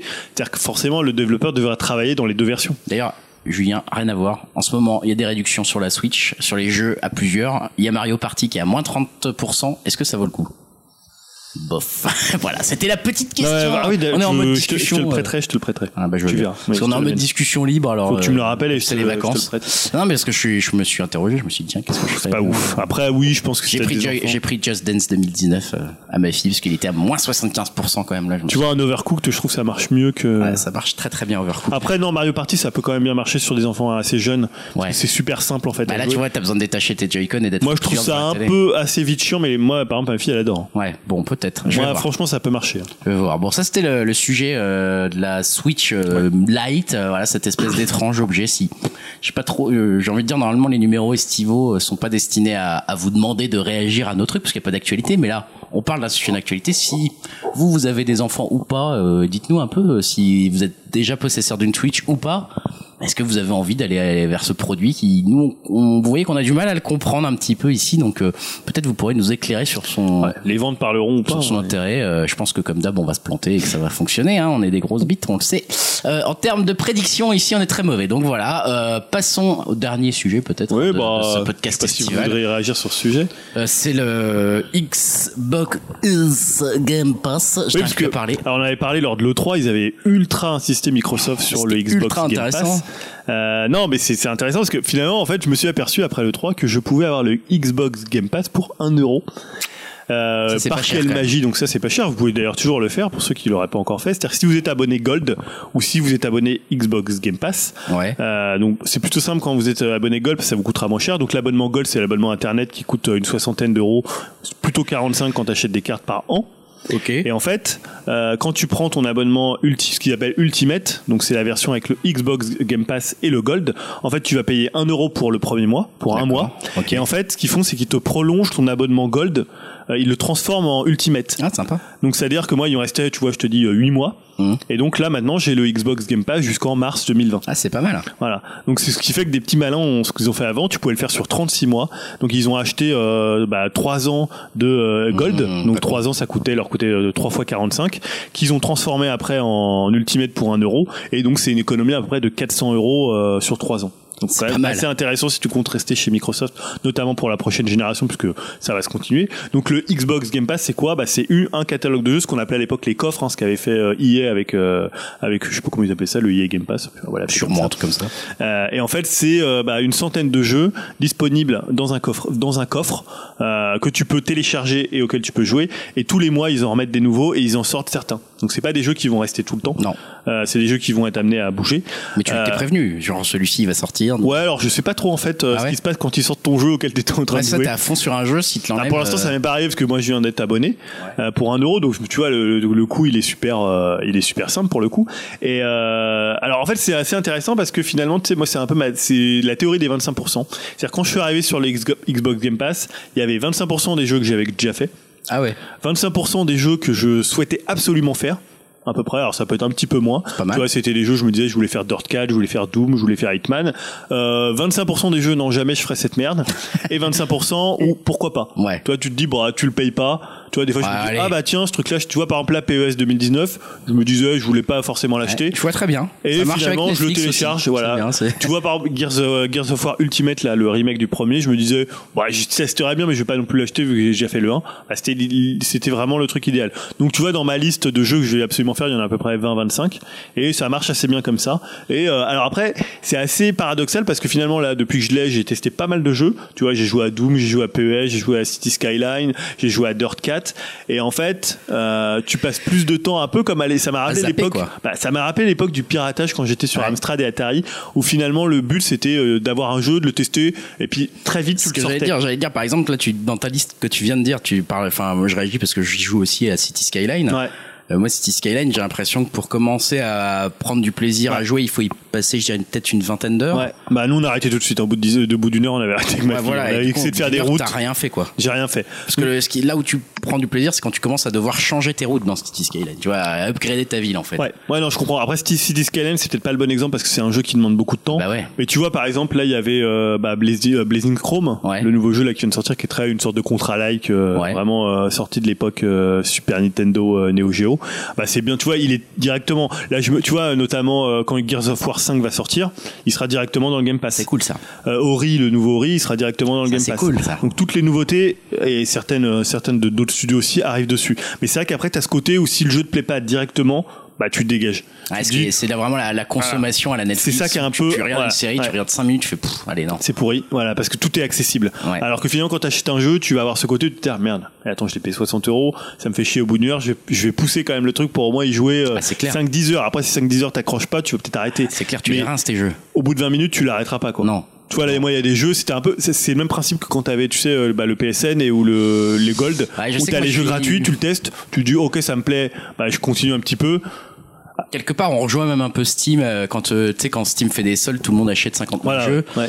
Euh, et c'est un peu après tu te retrouves avec une bibliothèque de 55 jeux euh, dont Ouais. tu as joué à deux. C'est vrai que ça veut dire aussi quand l'acte d'achat, quand il est tellement peu cher, tu vas l'acheter, mais finalement, Bah, il fait plus rien, s'il en est fait. pourri, tu y joueras pas. Ouais. Après, sur un certain prix, quand tu l'as acheté, tu te dis, ouais, quand même, je vais Bah, on revient un peu à cette fameuse question de la valeur d'un jeu vidéo. Euh, Ouais, on avait ouais. posé ça une fois en débat, mais c'est vrai qu'au bout d'un moment, quand c'est pas assez cher les jeux vidéo et que t'en as une trop grande euh, liberté de, de pouvoir zapper d'un jeu à l'autre, bah tu n'y joues plus en fait. Enfin, tu joues moins, tu joues plus pareil. Alors après, coup, tu vois, euh, quelque part, c'est génial. Tu vois, là, je suis arrivé, je me dis, ah, je vais pouvoir tester Doom et tout, j'étais hyper content. C'est clair. Alors, tu vois, pour l'instant, Doom, j'ai fait le premier niveau, puis j'ai un peu arrêté parce que je suis passé un peu à autre chose. Ah, c'est dommage. Est-ce que je vais le continuer Tu vois, mais à un moment, faut peut-être réussir à se fixer sur Ouais. quelques jeux. Je Tu vois, moi, le premier euh, jeu que j'avais fait, c'était Dirt 4, parce que je voulais vraiment jouer à un jeu de rallye. Tu vois, j'ai joué, je sais pas, 5-6 heures. Euh, ce qui est déjà pas mal, tu vois. Ouais, mais loin d'être. Et euh, voilà, peut-être que si je l'avais acheté, bah là je l'ai un peu mis de côté pour jouer à autre chose. T'as ce côté vraiment, on veut tester des jeux et euh, tu vois par exemple il y a plein de jeux indés dessus, là, Outer Wilds que, dont tout le monde parle. Je me dis bah tiens je vais pouvoir le tester. Euh, là je parlais de Blazing Chrome aussi pour pouvoir le tester, c'est hyper pratique. Mais euh, voilà c'est un peu comme à l'époque avec le PSN, je stockais tout. Et puis finalement, j'y jouais pas tant que ça en fait. Ouais. Il y avait que les jeux où je m'étais dit je vais les acheter, auxquels que je faisais. Je pense qu'il faut qu'il faut avoir euh, quand tu fais ce genre de truc, euh, il faut avoir une certaine hygiène presque, un peu comme quand, un peu comme comme euh, tu sais euh, avoir un plan, un peu comme quand Dim disait euh, quand tu vas euh, à la à la, à la convention Jap- euh, Ouais. au machin là, euh, il faut, Faut savoir, il faut savoir où tu Ouais. vas aller parce que sinon tu te disperses et tu finis par un peu tout regarder. Bah tu et- vois, moi j'avais un plan, c'était, mais j'avais noté au moins 25 jeux que je voulais absolument faire.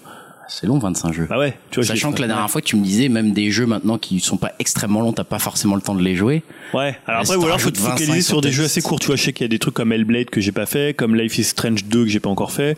Donc tu vois, c'est peut-être ce côté où tu faut te focaliser sur des jeux peut-être un peu plus courts. Bah ouais, ouais, et puis c'est s'y tenir quoi. C'est Ouais. non, là j'ai pas fait euh, mes 8 heures de Life Après, is Strange. tu vois honnêtement, alors c'est hyper rentable parce que j'ai payé qu'un euro, Ouais. mais même si tu payes que 13 euros par mois, ça, ce qui te fait finalement une somme d'à peu près 150 euros par an, tu te dis bah il y a Gears of War qui est dedans, il y a Ori, il y a tous les, enfin t'as Forza 3 4 4, jeux, c'est bon quoi. tu vois 3 4 jeux c'est assez vite rentable. c'est un peu là-dessus euh, que Spotify, Netflix et tout ça, enfin les systèmes d'abonnement se, se basent en fait. Ils, ils jouent sur le côté économique en te disant bah peut-être vous avez pas tout ce que vous voulez sur Netflix, Ouais. mais sans déconner, ouais. vous payez 150 euros, regardez le nombre de Ouais. séries que vous avez pas acheté grâce à nous. Après tu vois, moi je pense que je vais arrêter au bout de en mars là, en mars Ouais. 2020.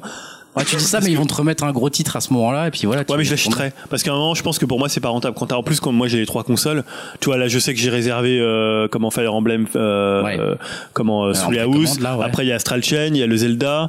Donc, Ah, tu vois, il y a Gears qui va arriver. Bon, là, je le ferai dessus. Il y a, euh, comment, euh, Death Stranding. Donc après, je vais pas pouvoir passer trop de temps. Là, ça va, parce que c'est une période assez creuse. Encore une fois, c'est un truc qui pourrait qui est bien quand t'es ado et que t'as pas mal de temps, quoi. quand t'as pas mal de temps. Ou vraiment, si t'es très fan de la marque Xbox, euh, que tu joues que sur Xbox, franchement, c'est idéal. Ouais. Enfin, tu vois, il y a tous les jeux dessus. Non, mais le catalogue, plus, il est ouf. hein. Quand tu décris le produit, euh, t'as envie de dire, ils ont fait un truc pour là que ça marche bien, quoi. Alors le seul, la seule limite, c'est si comme Dim par exemple, t'as as une connexion de merde. ah oui.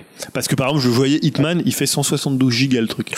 Il y a les 6 épisodes et souvent les jeux c'est au moins 45 gigas. Alors après, il y a des jeux euh, indés qui sont un peu moins gros, mais souvent c'est hyper. euh, Ouais, ça peut hyper prendre un peu de temps. Donc euh, à- tu vois, bon alors après, tu t'en fous. Pour, pour info, euh, euh, Hitman, euh, il était dispo sur le PS Plus, donc euh, à peu près le même nombre de gigas.